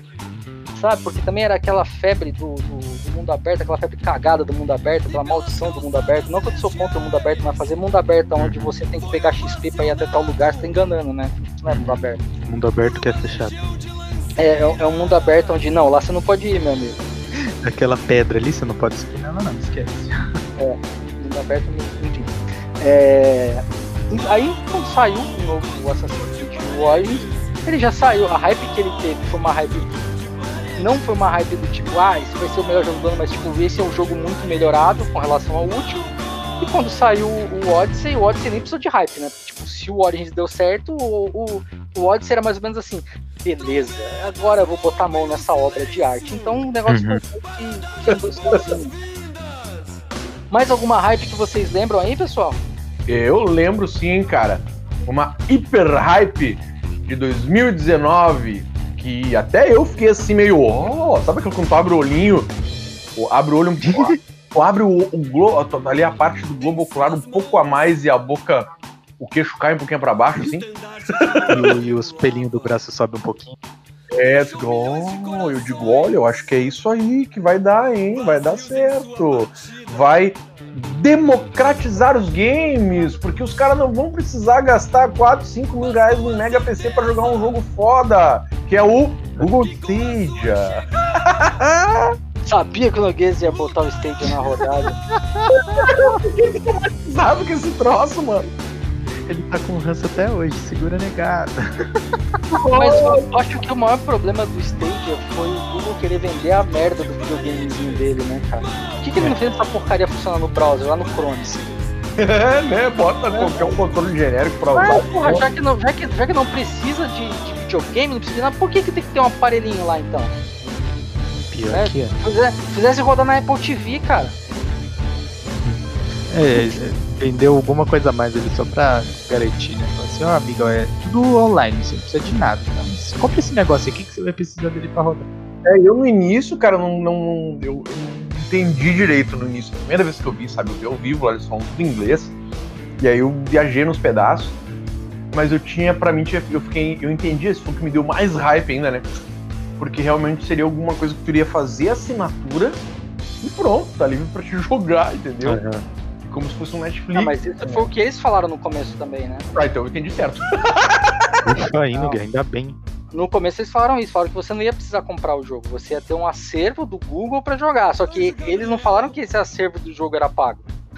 Entendeu? É a mesma coisa que você virar e falar assim: no Xbox One você tem um acervo de jogos à sua disposição, a 60 dólares cada. Entendeu? Tipo. Coloca aquelas letrinhas pequenininhas aí, itálicas, sabe? Quem usa Aí, aí você tá de sacanagem comigo, né, bro? Aí você simplesmente você tá, você tá querendo te, você tá me trollando. Né? É, vou, peraí, quer dizer então que eu vou comprar um jogo que eu só vou poder jogar se eu tiver online num lugar em que a rede seja boa o suficiente para ele funcionar. Cara, me chama de otário e toma meu dinheiro. Uhum. Né? O sistema de assinatura você até entende. Que você vai, pô, vou pra praia. Entendeu? Sei lá, tem na casa da praia tem uma internet de 10 mega. Vamos pra praia. Porque chega lá, ah, eu, eu sou assinante. Se rodar, rodou. Se não rodar, dane-se. Afinal de contas, tentei. Agora, o fato é, você, tipo, imagina que é o seguinte, Dinho, você tá na sua casa, tem uma internet ruim aí, você tem uma internet de 10 uhum. mega na sua casa. Você tem 10 mega aqui e tal, pô, bom pintinha, não sei o que e tal, mas é a minha internet, é o que chega pra mim, é via rádio. Nossa, é o que a gente tá. É, é via rádio, mas meu, o videogame do Google é o melhor que tem. Porque o videogame do Google, enquanto um PlayStation 4 custa 2 mil reais, o videogame do Google custa 250 reais. Pô, tá do Google, né? Claro. Aí você vai lá, compra o videogame do Google. Chega na sua casa, na hora que você vai botar pra jogar, o cara, o jogo da vida pra você fala assim: olha, pra você jogar Destiny 2, você tem que gastar 60 dólares, 300 reais pra jogar o jogo. Aí você vai lá, compra feliz da vida. Beleza, tá vendo? Esses trouxa aí compraram PC, não sei o que, pra jogar o Destiny e não sei o que lá e tal. Eu vou começar pra jogar. Na hora que você começa a jogar, o jogo não funciona internet é de 10 megas. Aí você tem que lá pagar mais. Aí você gastou 200 pra internet é. todo mês pra poder jogar a porra do jogo. Aí você for ver a Não, mas olha só. Só no final do ano. Você gastou 250 reais no jogo, ou 250 reais no jogo, 250 reais no jogo, você paga a sua internet e não pode jogar. Exatamente. É, já é. junta mais uns 3 meses e já compra o console. Não, junta uns 3 meses e joga na ponte, né? Todo mundo falava mal do Zibo. Cara, todo mundo falava mal do Zibo. Até hoje o Zibo é piada. Eu sou um grande defensor do Zibo. Acho que o brasileiro, o brasileiro ele tem, ele tem essa, essa síndrome do, do, do Nelson Rodrigues, né? A síndrome do vira-lata, que não acredita, não bota a pé nas coisas. Ele sempre é pior. Assim, cara, é, por mais que a qualidade do jogo do Zibo era ruim, é, era uma até. Cara, tipo, o que, o, o que os caras faziam naquela época era te dar a oportunidade de você tivesse num lugar que a internet do videogame funcionasse direitinho, você baixava a merda do jogo e depois você jogava onde você tivesse. Uhum. Sim, cara, a gente já discutiu muito sobre o Zibo aqui. Entendeu? O Zibo, a gente chegou uhum. à conclusão, depois de várias discussões, que ele vem na época errada. Tinha que ter na época errada. Mais pra frente, é. Então, assim, você pega. Vamos lá, entendeu? Pô, o Google Stadia poderia pelo menos usar essa ideia. Poderia ter essa preocupação de é. que os resultados seriam mais viáveis entendeu? Mas não, simplesmente Sabe era, que eu, outra hype aí é o próprio Zibo, né? Podemos dizer. Cara, tu sabe que. Imagina ele sendo lançado hoje, Zenga. Óbvio, né? Uma tecnologia mais avançada, com hardware mais avançado, se utilizando aí do Rio 4, talvez. Com um Cara, eu acho que hoje ele seria sucesso mundial, de verdade. Eu acho também, cara. Também acho. De verdade. É, também por, acho, por distribuição, por distribuição, né, porque hoje a facilidade de distribuição, por montagem, a facilidade de compra de equipamento, compra de material periférico, tudo. É, hoje ele seria um sucesso, mas ele deveria tipo, ser o Internet primeiro. rápida, né? É, coisa que hoje ele não seria mais. Entendeu? É, ser o primeiro. Aí se a ideia do Zibo chegasse hoje e ninguém nunca tivesse pensado nisso, o Zibo seria. entraria no mundo dos games como tipo o videogame. Todos os outros iriam copiar. sabe? Como ele deu errado naquela época, hoje todo mundo já olha com o nariz e ah, isso não vai dar certo, eu vou fazer. É. É, mas tem um jogo, né, pessoal, que ele, ele hypou direitinho. Os vídeos perfeito, lançamento do jogo mais perfeito ainda, era idêntico ao hype que deram. Enfim, era aquele negócio que você botava a mão e falava assim: Meu Deus, que jogo maravilhoso. Entendeu? E numa época em que tava em alta série ainda, que é o Star Wars Battlefront 2. Vocês lembram dessa treta aí? Cara, eu tenho ele aqui até hoje no meu PC. E ele era um jogo do tipo. Tava jogando, apagava o sabre de luz, insira créditos para que o seu sabre de luz acenda. Cara, O jogo era caça-níquel louco aquele jogo, credo. Eu vou te falar que eu comprei o primeiro e o segundo. Eu comprei os dois, eu tenho os dois. No PlayStation 4, na época que eu, como eu disse, a minha a comunidade de amigos era tudo do PlayStation 4. E aí eu, eu comprei o primeiro, achei o primeiro muito legal, só que ele esvaziou muito rápido por causa do tipo de jogo que era, né? Era um jogo só de praticamente de Team Deathmatch, então tipo, Team Deathmatch tinha um milhão de, de opções, os caras não iam jogar só Star Wars. Então o jogo que esvaziou muito rápido. O 2 ele trazia um monte de coisa, batalha de nave, cara, enfim, é, assim, o projeto, o que aterrissou na nossa mesa de videogame é um puta de um jogo bom, tá? É, batalha entre os heróis, enfim, era um jogaço. Só que ele foi corroído por si próprio, que é o negócio das microtransações. Ou você jogava 100 horas pra comprar um boneco, ou você ficava tentando com as lootboxes de 5 dólares ver se o boneco vinha. Você gastava 5 milhões e não ganhava nada. E pra piorar, pra piorar, que, tipo, isso, isso aqui é uma das coisas que assim, gente, eh, por favor, nunca façam isso, tá? Vocês que fazem games online, nunca façam uma merda dessa, tá? Aí aprendeu, quer dizer, espero.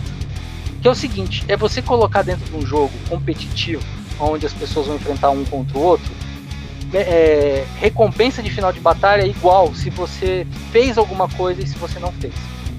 Então imagina o seguinte, você começou a batalha e aí você não matou ninguém, você só morreu, você morreu 18 vezes e não matou ninguém. Você ganha 100 pontos. O cara que matou você 19 vezes e não morreu nenhuma, ganhou 100 pontos. É, que é o conceito de. É, né? Muito pé no É, samba. É, aí você pega e fala assim, não, mas pô, você tem que deixar o cara que é ruim, tudo bem, o cara que é ruim tem que aprender a jogar e melhorar. O problema Não é que deixa o Dinho jogar, dá os 100 É, pontos pro Dinho, pô. Não, Então, pronto, o todinho. Quando ele problema- falou morre 18, eu falei, sou eu, ele tá falando de cara. Não, mas até aí, Dinho, o cara que joga mais que você, ele merece ganhar mais que você. Exatamente, cara. É uma. É óbvio isso. aí- Até, porque, até porque você instiga ao cara que não joga bem a jogar bem para ganhar algo, né? Aprender a jogar, né? É, você Aí dá você a mesma pega coisa pro cara que ganha, não tem. Você não vai aprender nada. Ah, foda-se, eu vou perder de qualquer jeito, então eu vou ganhar de qualquer Não, jeito. mas assim, fora o conceito social, porque isso é uma coisa que você poderia simplesmente passar por cima, tinha o seguinte, esses pontos eram utilizados para se você juntasse lá, com as milhões de horas de jogo, para você comprar o personagem que você queria, sem ter que comprar loot box. É. Então, meus amigos, imagina o que aconteceu. Eu quero que vocês tenham uma dica para mim do que, que aconteceu nesse jogo, logo nos primeiros dias do lançamento. Esvaziou o server. Pelo contrário, Noguês. O server lotado o dia inteiro, o tempo todo, todas as partidas lotadas, estrombadas. Porque se Era você FK. ganha quando ganha e você ganha quando perde, aí você pode abrir Player. qualquer personagem. De player AFK. Nossa, mano. O que que os caras faziam? Pegavam uma liguinha, sabe liguinha, essas liguinhas de borracha? Uhum. dinheiro? Amarrava os analógicos do Playstation, um no outro, e o boneco ficava andando em círculo durante a partida. E deixava o jogo 24 horas por dia, farmando a merda dos 100 pontos. Meu Deus. Explode servidores, mano. Aí você ia fazer uma partida, sem brincadeira. Viu o cara correndo. Se você desse sorte, se você desse muita sorte, tinha um player humano em cada time. Se você desse muita sorte, porque às vezes você começava o jogo só você humano, o resto era tudo FK, tudo rodando em volta de si próprio. Tudo borrachinha de dinheiro. Gente, Meu. procura, procurem no YouTube aí, ó. Star Wars Battlefront AFK Players. Vocês vão ver cada vídeo engraçado do, do, do Luke Skywalker andando em círculo olhando pro sabre de luz dele. Ai, boas lembranças, EA. Gente, vou chamar o intervalo, daqui a pouco a gente volta.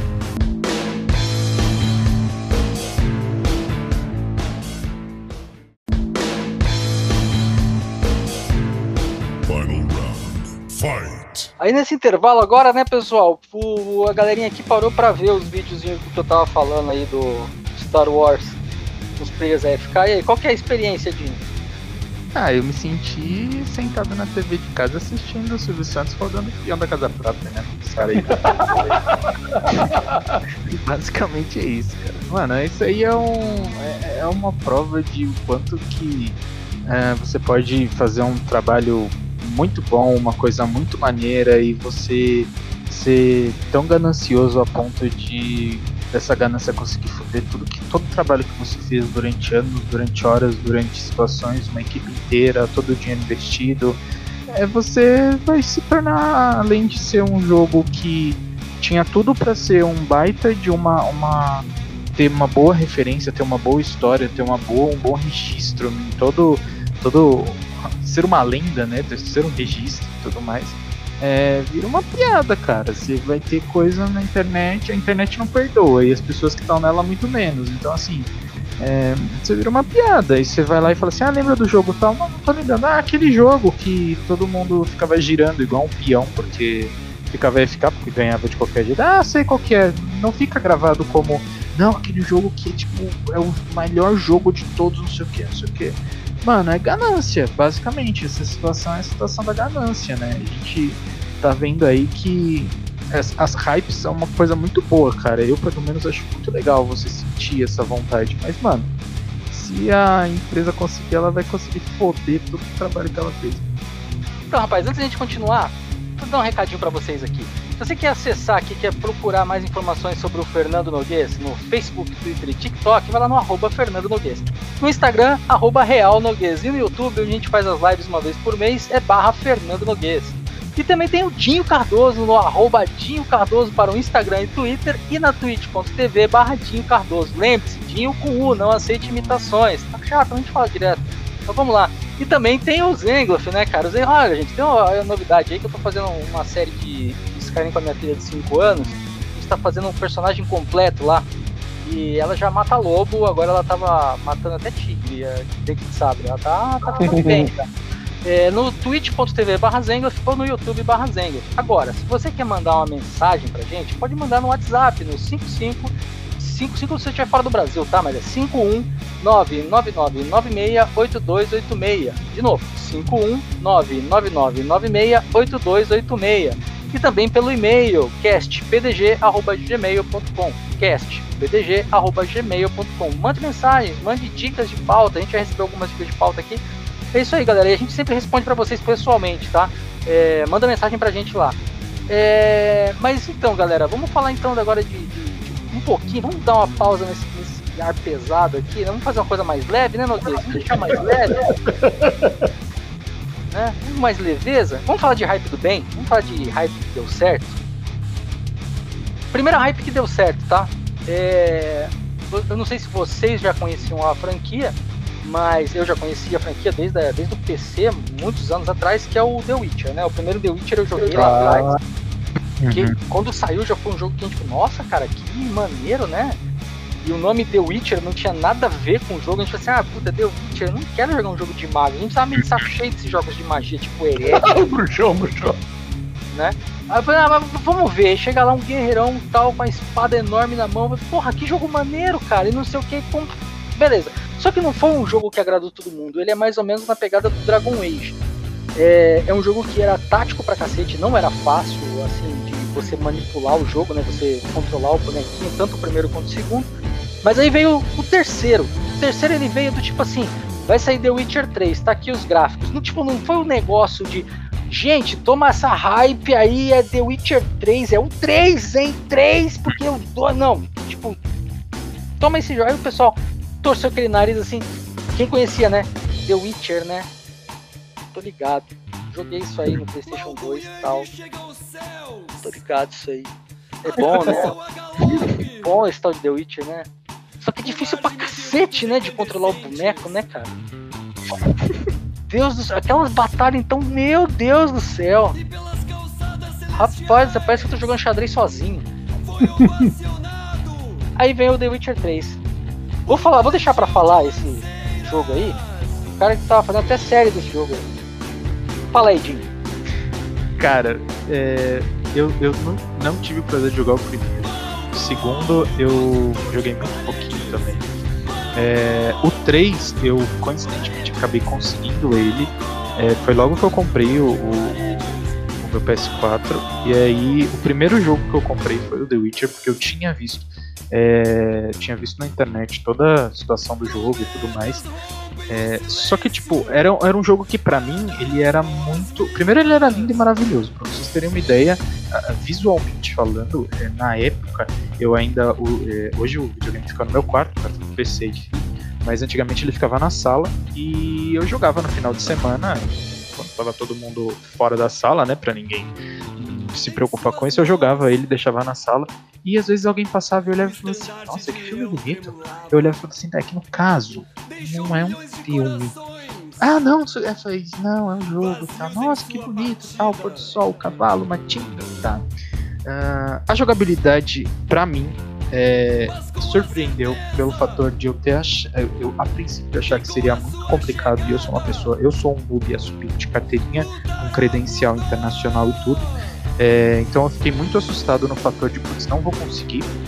É, e pelo contrário, eu fui conseguindo, eu fui vendo melhor, eu fui vendo desempenho, você vai conseguindo pegar toda a forma que você vai conseguindo é, trabalhar dentro do jogo e tudo mais. Você vai sendo cativado pela história, você vai criando empatia por um personagem, não cria por outro, você vai consegue escolher aí Team Marigold ou Team Yennefer e aí você vai, enfim é, é, é um jogo muito bom, muito legal, muito interessante. É um jogo muito longo é, para você poder ir fazendo as coisas. Talvez em algum ponto que alguém fale assim, pô, deu Witch, mano. É, é um jogo muito. É, é, eles reclamavam justamente por conta de longo, é, ser longo. Mas e muito streamer jogando e falando assim, não gosto de jogar esse tipo de jogo, RPG, esse estilo mais aberto de mapa, não gosto disso mas quando a pessoa continuava, ela acabava ficando instigada a chegar no final do game ou concluir aquilo tudo. Então, mano, foi sensacional, foi uma experiência incrível. É, você pega um ranço de tantas vezes que você joga por tanto tempo, porque é muito comprido, mas quando você termina, você fala assim: é, The Witcher, né? Queria jogar. Então, assim, que o Zengler falou, eu fiz uma sériezinha de lives do The Witcher e quando acabei ele, deu uma semana eu olhei um story no, no Instagram e era uma imagem, era alguma coisa relacionada a The Witcher e eu olhei e falei assim, ah, saudade. então, é sensacional, cara. O jogo é fantástico, fantástico. E o que acabou me fazendo aí ele foi justamente é, essa hype aí do, do pessoal e tudo mais. E aí eu fui correr atrás, peguei. E é isso. Sensacional o jogo, você é louco. É, o The Witcher deu tão certo, tão certo que virou um seriado da Netflix, né, cara?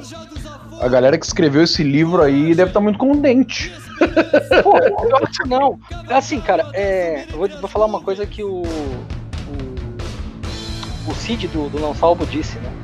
É, a questão é que assim, o cara do, do The Witcher, não que ele disse isso, tá? Mas eu vou chegar no que ele o cara que criou The Witcher, né, o livro, os livros do The Witcher, a história do The Witcher, é tipo um daqueles tiozão polonês que mora no, no, no subúrbiozão mesmo da Polônia. E ele escreveu os livros para ele. Sabe aquele negócio do tipo, mais ou menos que nem eu. Inclusive eu mandei o meu livro pro, pro, pro Noguês e ele não me respondeu se ele começou a ler. Comecei, comecei a ler e começou a sangrar os olhos eu parei. Ah, beleza. É, cara, eu já falei pra você, tem que ler em noite de noite. Mas então, Não, comecei a ler sim, cara. Bem, cara, bem, bem legal, cara. Pô, interessante mesmo. Não esperava tudo isso de ti. Porra, obrigado. Mas então, é, aí o cara escreveu esse livro e ele lançou o livro, mas ele lançou lá na galerinha dele, lá, não sei o quê. Aí um dia, um, uns aventureiros lá da, da- das terras ali da Polônia, eles, eles olharam, leram, acharam a história bacana, pensaram, meu, pô, dá pra fazer um jogo de videogame nisso aí, hein? Aí chegou no cara e falou assim pro cara, meu, você deixa a gente fazer, a gente divide a grana com você. Aí ele chegou e falou assim, não, me paga um, um troco aí e você pode. Paga uma coxinha. Você, Você pode pode fazer o que você quiser com a história. Tá zoando, velho. Aí o cara falou assim: tá bom, deu, comprou os direitos do, da, da- do The Witcher, né, pra fazer e tal. Por um X e uma coca. É, e aí. Não, até que um dinheiro considerável legal, porque os caras foram gente boa. E aí fizeram o primeiro jogo, não Ah, deu certo, tá. claro, não deu certo assim, né? No geral, né? Porque Sim. fizeram uma coisa pequena, distribuição pequena, etc e tal. Não deu certo, não foi aquele pá, né? Uhum. Mas eles lançaram o jogo, o jogo fez o barulho que tinha que fazer. Depois lançaram o segundo, sempre seguindo a história do livro. E aí agora o terceiro, com o apoio da Warner, cara, veio dinheiro, caminhão de dinheiro caiu no colo da produtora, né, da, da Project Red, e eles fizeram aquele jogo maravilhoso. Eles voltaram no cara e chegou e falou assim, então, você quer continuar escrevendo? Eu falei assim, cara, já não vendi essa merda pra vocês, o caralho como vocês quiserem. E aí eu cheguei na conclusão daquilo que o, o Cid disse, cara, porque assim, lá nesse pedaço ali, Rússia, Polônia, esse pessoal, os caras têm um negócio lá que influencia esse povo a tomar esse tipo de decisão, né? Peraí, deixa eu lembrar o nome da parada, é vodka.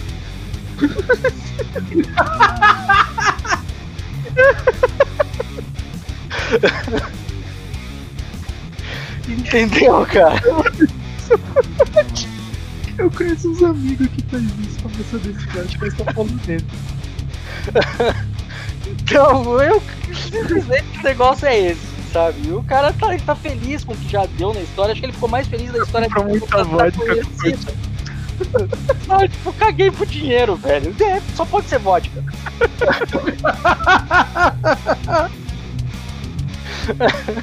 Mas é isso. E, caras, o, o- uma coisa que eu, que eu falo aqui pra todo mundo, a pessoa já a pessoa até entende, né? Se você pergunta pra uma pessoa, você nem precisa perguntar se ele conhece a série The Witcher, você só vira pro cara e pergunta assim: Team Marigold ou Team N? Se o cara falar Team Marigold, ele jogou os dois primeiros jogos. Essa é a real. Se ele falar Team N, só jogou o 3. Só jogou o 3 e cagou e andou pro resto da história. Entendeu? Cara, tá louco. É, o The Witcher, pá. Game, né, cara? E. É, e agora a CD Projekt Red tá sentada em cima do poste de ouro, porque ela vai lançar aí o, o Cyberpunk, né? Uhum. E assim, acredito eu, Outra hype, hein? Outra Eu. hype. Ai, ai, ai. acredito eu, que tenha que ser um jogo no mínimo, eles estão com esse peso nas costas, tem que ser um jogo no mínimo tão bom quanto The Witcher. Ai, ai, ai. Com o Tom Cruise. Ah, o Tom Cruise. O Cruise foi foda. Com Keanu Reeves, né, cara? Então, e assim, a hype do jogo não é uma hype do tipo, meu, é o jogo que vai mudar os gráficos. Não, a hype do jogo é simplesmente porque é a empresa que fez o The Witcher 3. Sim, sim. É, cara, bah, eu não sei, velho. Não, não É? tô- não tô- eu tô com vários pés atrás nesse jogo. Ah, eu tenho 200 pés atrás com qualquer jogo, cara. Eu vou falar pra vocês agora, já que a gente voltou a falar de hype ruim, bora falar de uma hype maravilhosamente ruim que veio. E meu Deus do céu, até hoje dá vontade de. Assim, é uma empresa que eu gosto muito, de verdade, o que ela faz. Eu acho que ela faz. é, do- o conteúdo do, do- de games que eles fazem é sensacional. Eu sou público deles de sempre. É. Mas esse jogo é, é um jogo que dá vontade de pegar a cabeça de quem desenvolveu esse jogo, esfregar no chão até só sobrar o cabelo. Que é o Final Fantasy XV. Ah, cara, então, né, velho? Ele, cara, como é que. Eu, ele foi uma hype também, eu fiquei muito pilhado de pegar esse game na época e cheguei a jogar. Mas, cara, eu joguei assim, ó, uns 10 minutos do game e não me cativou, sabe?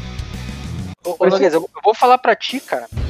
Na época do, do hype, do lançamento do trailer do jogo, e possivelmente depois a primeira demo do jogo, eles fizeram um port de um jogo de PSP que eu tinha muito tesão de jogar na época do PSP, mas nunca consegui jogar porque ele nunca foi portabilizado, nunca foi localizado em inglês, era sempre japonês, e gente, eu não falo japonês. Hum. É, aí, não falo e não leio também. E aí, lançaram o, Final Fantasy Type Zero, né? Que é. Ele, ah, o Final Fantasy Agito, que veio com o Final Fantasy Type Zero pro PlayStation 4. E aí eu fui atrás desse jogo pra comprar. Na época eu não gostava muito de comprar jogo digital, queria sempre ter a caixinhazinha. Hoje eu descobri que isso é uma palhaçada do cacete, que só fica empoeirando essa bosta aqui. Mas é, aí o- o- fui, fui atrás da caixinha do, do Type Zero pra comprar, cheguei na loja, sem brincadeira. Eu falei pro cara assim, oi, eu queria comprar o Final Fantasy Type Zero. Aí o cara olhou pra mim e falou assim, não, não tem esse jogo. E o jogo tava lá. Como assim? Aí eu falei assim pra ele, mano, é esse aqui que eu quero ele. Ah, você quer a demo do Final Fantasy XV? Nossa. Porque quando você comprava o Type Zero, vinha uma key que te dava direito a baixar a demo da, da- do Final Fantasy XV. Caramba, os caras compravam só pra pegar o o da demo, então isso? Você não tem noção, o distribuidor vendia como demo do Final Fantasy XV e que tinha o jogo também. Nossa, caramba, velho, que louco isso, cara. Eu falei assim, mano, eu quero saber dessa merda dessa demo, não, velho. Me dá o Type Zero aí. Caramba, que loucura, velho. É, inclusive hoje só quem baixou na época pode jogar essa demo, então ela não existe mais, nem pra baixar, nem pra pegar de volta. Ou seja, quem tem ela no HD tem. É a história do PT lá, né? Do, do, do jogo do Kojima lá, né? O jogo do Kojima, o Silent Hill PT. Inclusive, esses dias aí, cara, teve uma galera que conseguiu ahn, abrir a casa e sair pra rua. Deram umas bandas no- no- pelo bairro do, do- do game, assim. Muito louco. Mas é o que eles mexeram no jogo ou dentro do jogo mesmo? Não, não, não. Hackearam, assim, tipo, Ah, né? tá. Hackearam o jogo, assim. Pensei que o cara tinha deixado mais easter egg dentro do jogo, porque o Kojima é meio maluco, né? Não, não, não é nem hackear palavra certa. Eles, enfim, conseguiram sair ali de dentro da casa e andar em outros vários lugares. Assim, tem no YouTube aí, galera que tiver interesse. É o Silent É, Hill. mas- bem, bem Mas, legal. mas então, cara, aí o Final Fantasy XV veio, aquela hype do cacete, não sei o que lá e tal, aí o jogo foi lançado. Meu Deus, que decepção. Cara, eu, o que eu me sentia? Eu me sentia jogando Devil May Cry, velho. Porra, assim, eu vou te falar, primeira coisa assim, né? Final Fantasy sempre teve aquele negócio de você ter personagens diferentes pra você ter sempre um personagem que você se cativava, né? Ou era um personagem que era um, era um bicho, ou era um personagem que era tipo um, um negão da, da, da quebrada, ou era aquela menininha, aquela menininha toda é, é, piriguete, ou era aquela toda recatada, ou era aquela que era guerreira e não queria papo com ninguém, ou era aquela que era tipo doente da cabeça, que nem a Vanille do, do 13. Enfim, mas sempre tinha diversos personagens com, com- com personalidades diferentes pra você chegar e falar assim, né? Nossa, eu gosto desse, eu gosto desse. O 15 era a história de uma boy band. Porra, cara. Quem foi que teve essa brilhante ideia? De verdade. De fazer um, um RPG de boy band. Ah, e os caras falando que o cenário ia ser gigantesco, eu juntava dois games lá pra dar o tamanho do, do mundo do Final De Fantasy. fato, o cenário é grande. O cenário é grande. Porém, ele é vazio. Do, que, que adianta Sim. ele fazer? É que nem eu falei lá do, do, do Wildlands lá. O cenário é enorme, mas tipo, coisa pra fazer é bom? Nada. Te Enfim. coloca dentro de uma caixinha vazia, dentro de uma caixinha vazia e fala, corre em cima. É, eu, vou, vou dar um exemplo. Tem um jogo que eu até baixei aqui, é uma um mod dele novo. Cara, eu achei isso animal, de verdade. Tô super feliz de saber que isso existe. Tô jogando como se eu estivesse jogando naquela época. Que é o Elder Scrolls Daggerfall, que é o segundo Elder Scrolls da série, que saiu em 96. Os caras fizeram um mod todo, remake do jogo todo em Unity. E você vai lá, você já tem o jogo, o jogo lá em DOSBox e tudo mais, ele simplesmente pega o jogo e transforma num jogo para Windows agora, no motor da Unity, cara, é lindo. Sem, sem, sem, sem, sem, sem tirar nem pôr, vai lá procura no YouTube, é lindo. Daggerfall Unity. E, cara, esse jogo ele é o seguinte, Daggerfall era um jogo onde para você andar de uma cidade para outra, andar, tá? Saiu de uma cidade para outra, era no mínimo 7 horas empurrando o botão para frente do teclado. Da vida real. De tão grande que era o mapa. Só que o jogo tinha fast travel, beleza? Então não fazia o menor sentido você ficar andando por andar. Sim, Você- sim. Tipo, você simplesmente dava, batia o fast travel pra cidade que você queria ir, ou pra dungeon, enfim. Mas o mapa era aberto pra você fazer o que você quisesse. Porém, os lugares que tinham alguma coisa, tinha fast travel. Ou seja, você quer andar, explorar, perder seu tempo, gastar sua vida, dane-se, vai fazer. Uhum. Mas, tipo, isso não é obrigatório. Vai fazer se você quiser. No caso do Final Fantasy XV, não. As missões do jogo, da história do jogo, era assim: vá do ponto A ao ponto B, chega no ponto B, é que sabe aquela brincadeira de, de- de colégio? Vai lá, corre até lá, bate na bandeirinha e volta. Azul. Ah, é teste de MMO. Aí você faz isso três vezes você fala, vá pro inferno, entendeu? Que é o, o, o Final Fantasy XV te apresenta. Aí, diversas, cara, assim, eu tenho várias coisas pra falar mal desse jogo. O gráfico dele é lindo, tá? O gráfico dele é maravilhoso. Eu nunca vi um gráfico tão lindo na minha vida. Mas, cara, vamos lá. Não coloca um personagem feminino no jogo porque eles querem fazer a boy band. Aí vem alguém e fala assim, "Meu, por que vocês não colocaram o personagem feminino? Não, porque vocês têm que parar de estigmatizar a mulher, não sei o que lá. O primeiro personagem que aparece feminino na sua cara é uma menina com um shorts, uma calcinha jeans, socada no rabo, entendeu? E mostrando os peitos. Cara, legal. Aquilo tudo que você falou sobre a boy band, cara, esquece. Seu-. É, entendeu? Aí passa um tempo, vai passando assim, ele vai, ele vai te apresentando personagens. Aí ele vai lá e te apresenta o vilão. Vilão, cara, tudo meio retardado, assim, meio. Eu, eu não sei porque que eu sou vilão, mas eu sou vilão, então eu sou vilão e foda-se, eu sou carnavalesco vilão. E. Aí o cara só faz piada e faz merda e não sei o que lá, mas ele quer te ajudar, porque na verdade ele, ele é seu amigo. Deus, ele quer te fuder, mas ele é seu amigo, ele quer te dar de mansinho. E aí você não entende qual que é do cara, e tipo, não, beleza, uma hora o jogo vai me explicar qual que é do cara. E vai, não sei o que, de repente o cara fica malzão e fala, é, eu fiz tudo isso porque eu queria acabar com a sua linhagem, não sei o que. Fala assim, por quê, mano? Só porque você é vilão. Tipo, você nasceu vilão, velho. Tipo, sei lá, o, o que motiva você na vida, mano? Você, tipo, você é mais velho que eu, como assim? Eu tive que nascer pra você descobrir que tinha que me matar? Entendeu? E aí. O jogo termina, te dá um. Tipo, sabe, umas telinhas de ending que você fala assim. Hã? Isso quer dizer que foi teu fim. É, aí você fala assim. O que, que aconteceu aqui? Tipo, é mais ou menos assim, tá ligado? Quando você tá assistindo uma série na Netflix, aí você tá lá assistindo, aí passa o primeiro, o segundo, o terceiro episódio, de repente você vê o final. Aí, tipo, já mata o vilão, não sei o quê. Isso é alguma coisa? Aí você vai olhar na Netflix, tá naquele ordem aleatória. Aí fala, ah, entendi, eu pulei. Não, não, XV não, não tem ordem aleatória, o jogo é aquilo mesmo. Aí os caras, claro, né? Uma semana depois do lançamento, todo mundo já tinha feito aquilo lá e xingado até o último, né? Não, é que vocês têm que entender que pra você entender o jogo, você tem que assistir primeiro esse filme aqui. Aí vai lá, é o filme lá, o. Que é o Gli- Gli- King's Glaive, né? O filme lá, em, CG.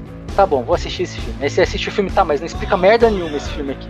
Só fala como que as coisas aconteceram antes de eu de eu estar empurrando o carro no começo do jogo. Aí, ah, então, mas é que já que você quer realmente descobrir, esse anime aqui vai te dizer. Tchim! Aí você vai lá, assiste o anime e fala: Legal, o anime conta o que aconteceu entre eu empurrar o carro e chegar até o posto de gasolina. Bacana, achei super legal, mas ainda não entendi a história do jogo. Porque você ainda não jogou essa DLC aqui que conta o que, que esse personagem foi fazer quando ele saiu do grupo. Tchim! Aí você vai lá e joga a DLC e fala assim: tá, mas tudo bem que ele saiu, foi lá dar pro amigo dele, não interessa, mas não- ainda não me diz.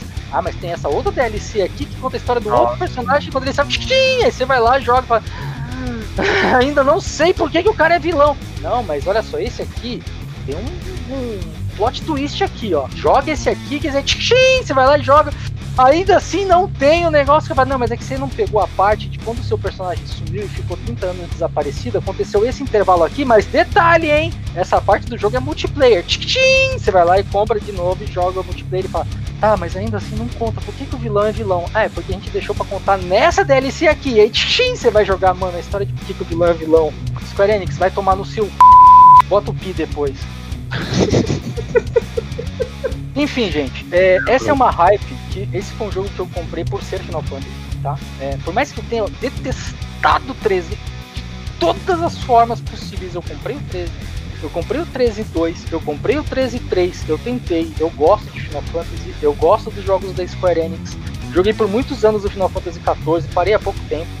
É, sabe, não ia, não ia ser o 15 que eu não ia comprar. Comprei o 15, comprei DLCs, assisti o anime, assisti o filme, li o, a cabeça do cara que criou lá no final. E ainda assim, depois de ter jogado tudo isso, eu ainda coloco na minha cabeça por que, que deixaram lançar essa merda. Que loucura. É, Final Fantasy. Square Enix, cara, depois que virou Square Enix, enquanto era Squaresoft eu achava louco.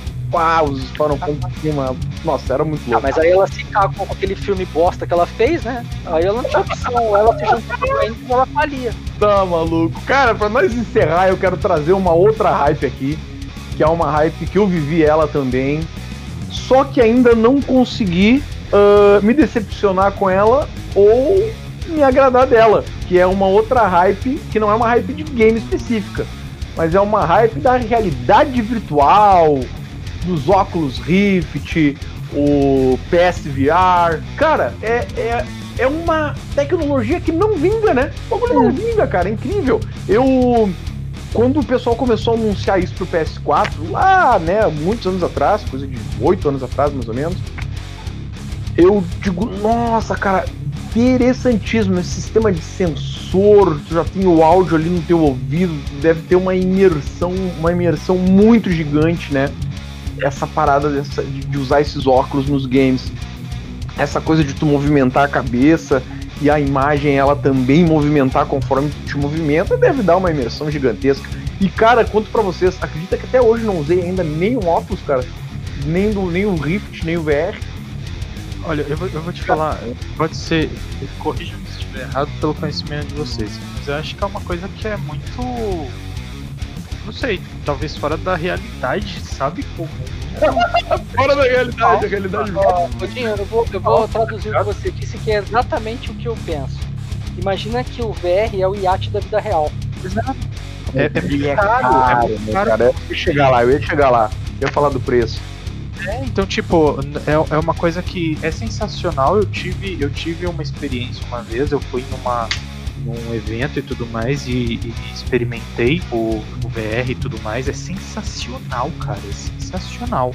Mas é totalmente não popular, tá ligado? Não, É, mais caro que o console, né, cara? Mas do VR, né? tu imagina assim, tu precisa, além de ter a grana pra tu comprar, tu precisa ter um espaço pra você colocar. Quem é que tem uma sala com um metro por um metro livre pra poder, sabe, tipo, você ter aquela. Movimentando. É, não, vai pisar no teu cachorro provavelmente, tá ligado? Se o, Kinect- ó, se o Kinect que não te fechava os olhos pra realidade à sua volta já não dava certo, né? Exato. Agora você imagina se você tá totalmente imersivo. A imersão ela é extrema no Riz, é extrema. Assim, é, é- é muito. É muito maneiro, tá ligado? Cara, é que assim, ó, eu acredito que seja mesmo, cara. E eu pensei assim, ó.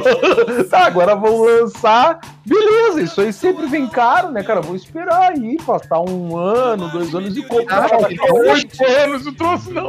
Não vai continuar caro. Nunca vai baixar o preço, cara. E assim, isso é o que eu falei, é o iate do, do- dos videogames, cara. Porque assim, o que, o que, que acontece?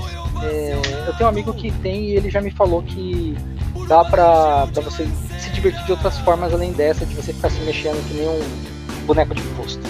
Mas assim, é, o que acontece é, é o seguinte, cara. Os jogos de VR eles são geralmente mais caros.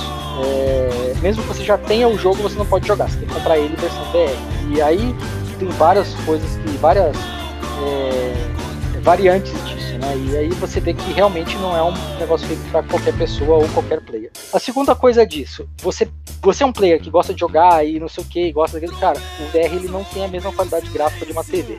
De longe ele não tem. Ele sempre vai ser mais capado.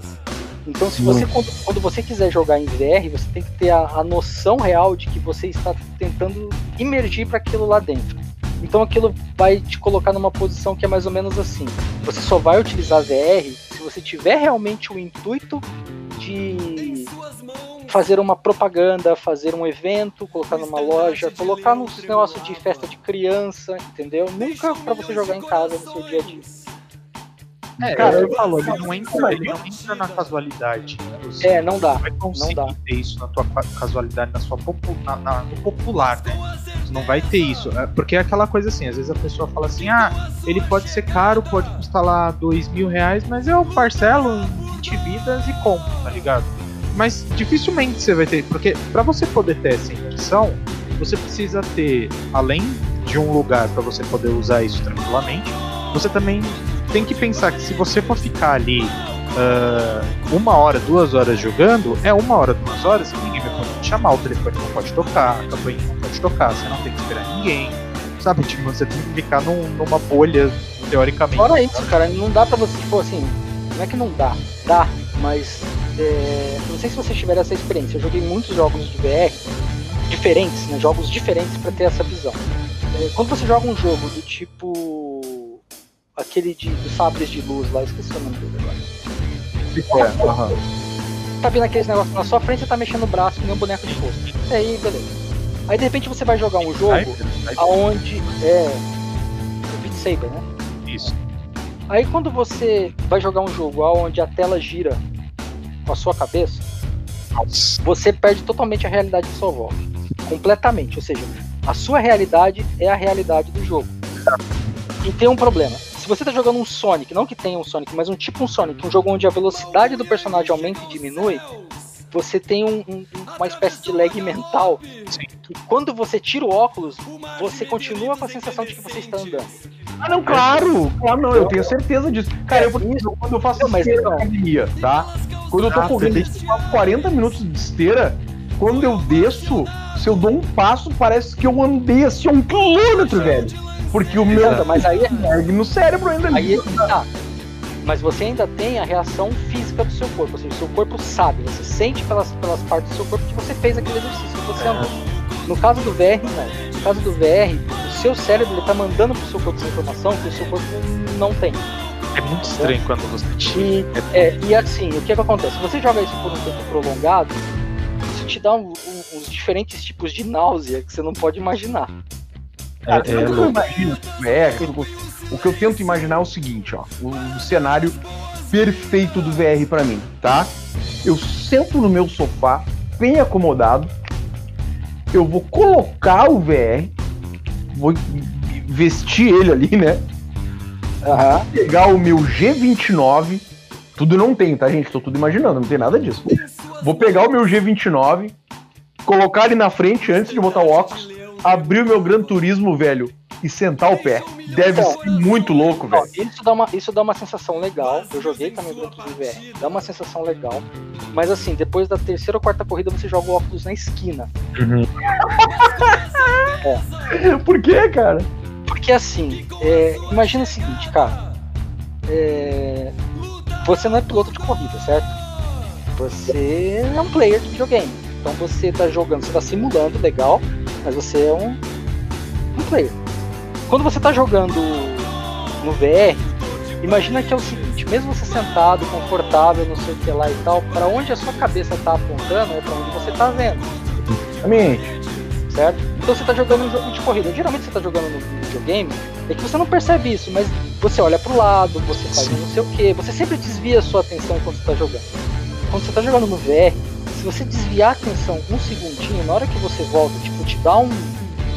É um revertério na mente. É, é como se você estivesse batendo de cabeça na parede. Porque você vê aquele negócio correndo, aí você perde o controle do carro. É tipo assim. Sabe aquele negócio? Você vai começar jogando, aí você vai começar a jogar de Fusca, porque você tem que jogar com um, um- um carro que não anda, você vai jogar de kart. Entendeu? E aí você vai andando progressivamente até você pegar um carro mais rápido, e aí quando você chegar na conclusão, você fala, caramba, eu não posso, eu tenho que me focar onde eu tô olhando, porque se eu tirar é a mesma coisa de carro, velho, você olhou pro lado, você vê aquele monte de árvore passando, é a mesma coisa. É a realidade mesmo. É, é o nome mesmo. A realidade virtual É, é, então. isso mesmo. Aí você, aí você meio que se perde. Então, é, assim, nem piloto tá jogando jogo de corrida no videogame, tá usando óculos VR pra jogar. Pra você ter uma ideia. Você vê como o negócio é pesado. Sim. Mas assim, tem um jeito de você se divertir com o VR, tá? É, para quem tem- quer ter o VR de qualquer jeito, quer sentar no sofá e quer se divertir. É você fazer o VR emular um telão. Nesse ponto, o VR é demais. Porque assim, você vai pra dentro do jogo, não que o jogo vai pra dentro de você, entendeu? Você vai pra dentro do jogo, só que se você virar a cabeça, você vai enxergar o preto da parede, sabe? Tipo, como se estivesse no cinema, entendeu? Vai ter o telão na sua frente. Você pode virar pra onde você quiser, mas o telão tá fixo ali na frente, ele não vai seguir você. É, cara, mas aí perde um pouco de uma das funções que eu acho mais louca. Que é essa do. Então, mas aí depende. Aí depende, cara. Se você vai jogar um Beat Saber, você vai jogar uma partida de 5 minutos no máximo, beleza. Entendeu? Você vai jogar um pouquinho, ok. Você vai sair disso, nossa, que experiência legal. É que nem entrar no cinema 4D. Nossa, que experiência bacana. Agora, você vai jogar um Gran Turismo por 5 horas, direto. Você vai jogar pra cacete. Daquele jeito você não vai aguentar. Agora, se você fizer desse jeito que eu tô falando, você consegue jogar umas partidas totalmente imerso e consegue jogar o resto do dia dentro do VR. Legal. Então você sempre vai usar o VR. Então nessa, nessa, nessa composição de troca do que você está fazendo no VR, você consegue ficar com ele um tempão. Você vai cansar, vai doer a cabeça, de fazer aquele negócio na sua cabeça, vai ficar pesado, parecendo um capacete, não importa, mas você vai se divertir e vai conseguir fazer.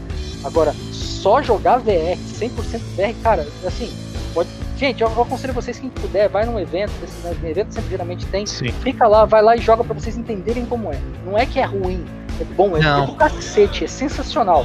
É. Só que você tem um cansaço, um estresse mental tão grande quando você tá jogando dentro do VR que te impede de ficar muito tempo. Não porque tá ruim, mas é porque você sente que você tem um limite. Entendeu? Ele te, ele te apresenta um limite. E aí você o, sai. O cérebro não aguenta, né? Você imagina que ele tá tendo que assimilar uma realidade que não é aquela que você tá habituado a ver. Então é. Mas é muito. É aquela, sabe aquela sensação de você tá dormindo e você sonha que tá caindo, aí você dá aquela tremida na cama? É, é a mesma coisa, velho. É a mesma coisa. Só que, ai, ainda bem que eu não caí. É, tipo, é a mesma coisa. É isso aí, vamos, vamos fechar então, ô, ô Noguês. Faz o seu resumão aí. É isso aí, galera. É isso aí. O, cara, eu, o hype eu aprendi com o passar dos anos que o cara tem que ficar esperto. Esses eventos que nem a E3 aí, cara, já me decepcionaram bastante. O evento em si, tu vai lá, assiste, tu fica hypado. E aí quando a parada aparece, quando aparece, que às vezes nem aparece, né? Tu tem aquela decepção. Então, cara, como a gente já falou que tem que ficar com o pé atrás, gente, até botar a mão no produto, porque realmente as decepções já foram várias aí, né? Mas é isso, eu acho que é legal. Por outro lado, eu acho que é interessante essa, essas hypes assim, sempre aquecem o mundo dos games, né? Sempre gera discussão e faz com que uh, cada vez mais se divulgue, né? Mais esse, esse nosso universo dos videogames. Acho que é isso, gente né? Foi um podcast muito massa hoje, a gente conseguiu debater e relembrar aí umas hypes e uns, umas flopadas aí extremamente engraçadas, né? Memes eternos que surgiram, enfim. É isso aí. Então, Jim, vamos fazer um, um fechamento aí? Pois é, mano, eu acho que é, hype lá é uma coisa que é muito maneira, porque você acaba. Uh, você acaba imaginando muitas coisas, né? então é uma coisa que é muito interessante. Acho que sim, é, tudo que deu, deu ruim aí é muito válido justamente para todo mundo aprender, como o Noguês falou aí, de você sempre ter uma boa expectativa do game, mas não vai afobado ao pódio, você pode se afogar ou se queimar, então é, é, é bem, bem complicado isso, é ter em mente que, pô, a hype é legal, o negócio é legal, mas vamos dar uma sondada primeiro para ver o que, que aconteceu. Hoje a gente tem aí uma facilidade de que muitas das, das muitos dos jogos que estão sendo lançados, a maioria deles está sendo uh, uh, distribuídos aí, ou parte deles, né, está sendo distribuído para o pessoal fazer stream e poder mostrar como é que é o game. Você vai lá dar uma olhada ver se é aquilo mesmo que você queria, que você está achando. É, eu acho o hype é, extremamente fundamental também, como nós disse, é, pelo fator de afetar a sociedade no geral então acho que quando você tem um hype muito alto, quando alguma coisa faz barulho, é, ela chama atenção. E ela chamar atenção no, na, na, no nosso, na nossa comunidade, na comunidade gamer, é muito interessante. E um dos exemplos que a gente deu aqui no podcast foi justamente o fator do The Witcher, que a gente também já trouxe um podcast falando sobre a série e o jogo, e a gente falou lá sobre o impacto social que teve, que muita gente assistiu a série e falou assim, pô, que legal, vou, vou pesquisar na internet e descobriu que era um jogo proveniente de um livro e por aí vai. E eu vi muita gente também interessado é, em, em estar dentro do, do mundo dos jogos por conta disso. Então eu acho essencial, fundamental, muito maneiro essa história de hype. E além da gente aprender, a gente também expande aí a curiosidade de quem não é da comunidade. Mas foi um assunto sensacional, foi muito bom, foi chuchu, beleza. É, meus amigos, isso porque assim, né? Eu deixei a, a, a cerejinha pra gente fazer o próximo podcast na semana que vem, que a gente vai falar também de hype, mas vamos falar de hype de jogos crowdfunding. Aí o bicho vai pegar. É isso aí, gente. Valeu, um forte abraço para todo mundo aí. Muito obrigado, né? Todo mundo que nos acompanhou aí até o final. É, para mim, como eu sempre digo, né, cara, é sempre uma honra para mim estar participando aqui com esses queridos amigos, o Dinho e o Zenglef desse podcast, podendo estar aqui uh, uh, relembrando, né, esses, estas, estas situações uh, inusitadas, essas, essas situações que marcaram, né? Marcaram a história dos videogames aqui nesse, no planeta Terra. É, gente, mas é isso aí. Agradeço muito aí todo mundo que participou e todo mundo que nos ouviu nesse podcast de hoje. E um forte abraço para todo mundo e até. É isso aí, galera. Mais uma semana, mais um episódio sensacional. Eu aprendendo muito, relembrando muito também algumas coisinhas. E é muito bom, muito. É bom também passar tudo isso, todas essas informações, essas opiniões, essas discussões, geram discussões para vocês também. E isso, muito obrigado a todos, muito obrigado aos meus parceiros de, de podcast. E é isso aí, até o próximo episódio. Um super beijo para vocês e se cuidem. É isso aí, pessoal. E obrigado aí a participação dos meus amigos de novo. Mais uma semana. Essa semana foi hypada demais pra gente fazer esse episódio. É, tá, tá bem divertido nessa quarentena fazer esse bando de, de pesquisa, tá dando tempo de pesquisar bastante coisa. Tem algumas coisas, tem alguns jogos que a gente deixou, a gente não falou, por exemplo, um jogo que nem vale a pena comentar. Mas, enfim, muito obrigado a você que está ouvindo agora, muito obrigado a você que está trabalhando, que não pode parar, muito obrigado a você que entendeu que se não pode trabalhar, se não precisa trabalhar, não vá para poder garantir a segurança de todos. Muito obrigado, até o próximo episódio. Eu sou o Zenglaf e esse é o Papo de Gamer. Tchau!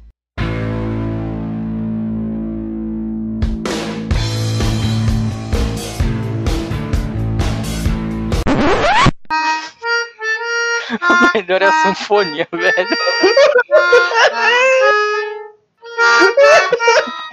Toda vez que eu vejo isso eu dou risada, velho. Caralho. Tá bom, vamos lá. Vai lá, diretor, é a tua vez. Desculpa, velho. Conta aí, vai.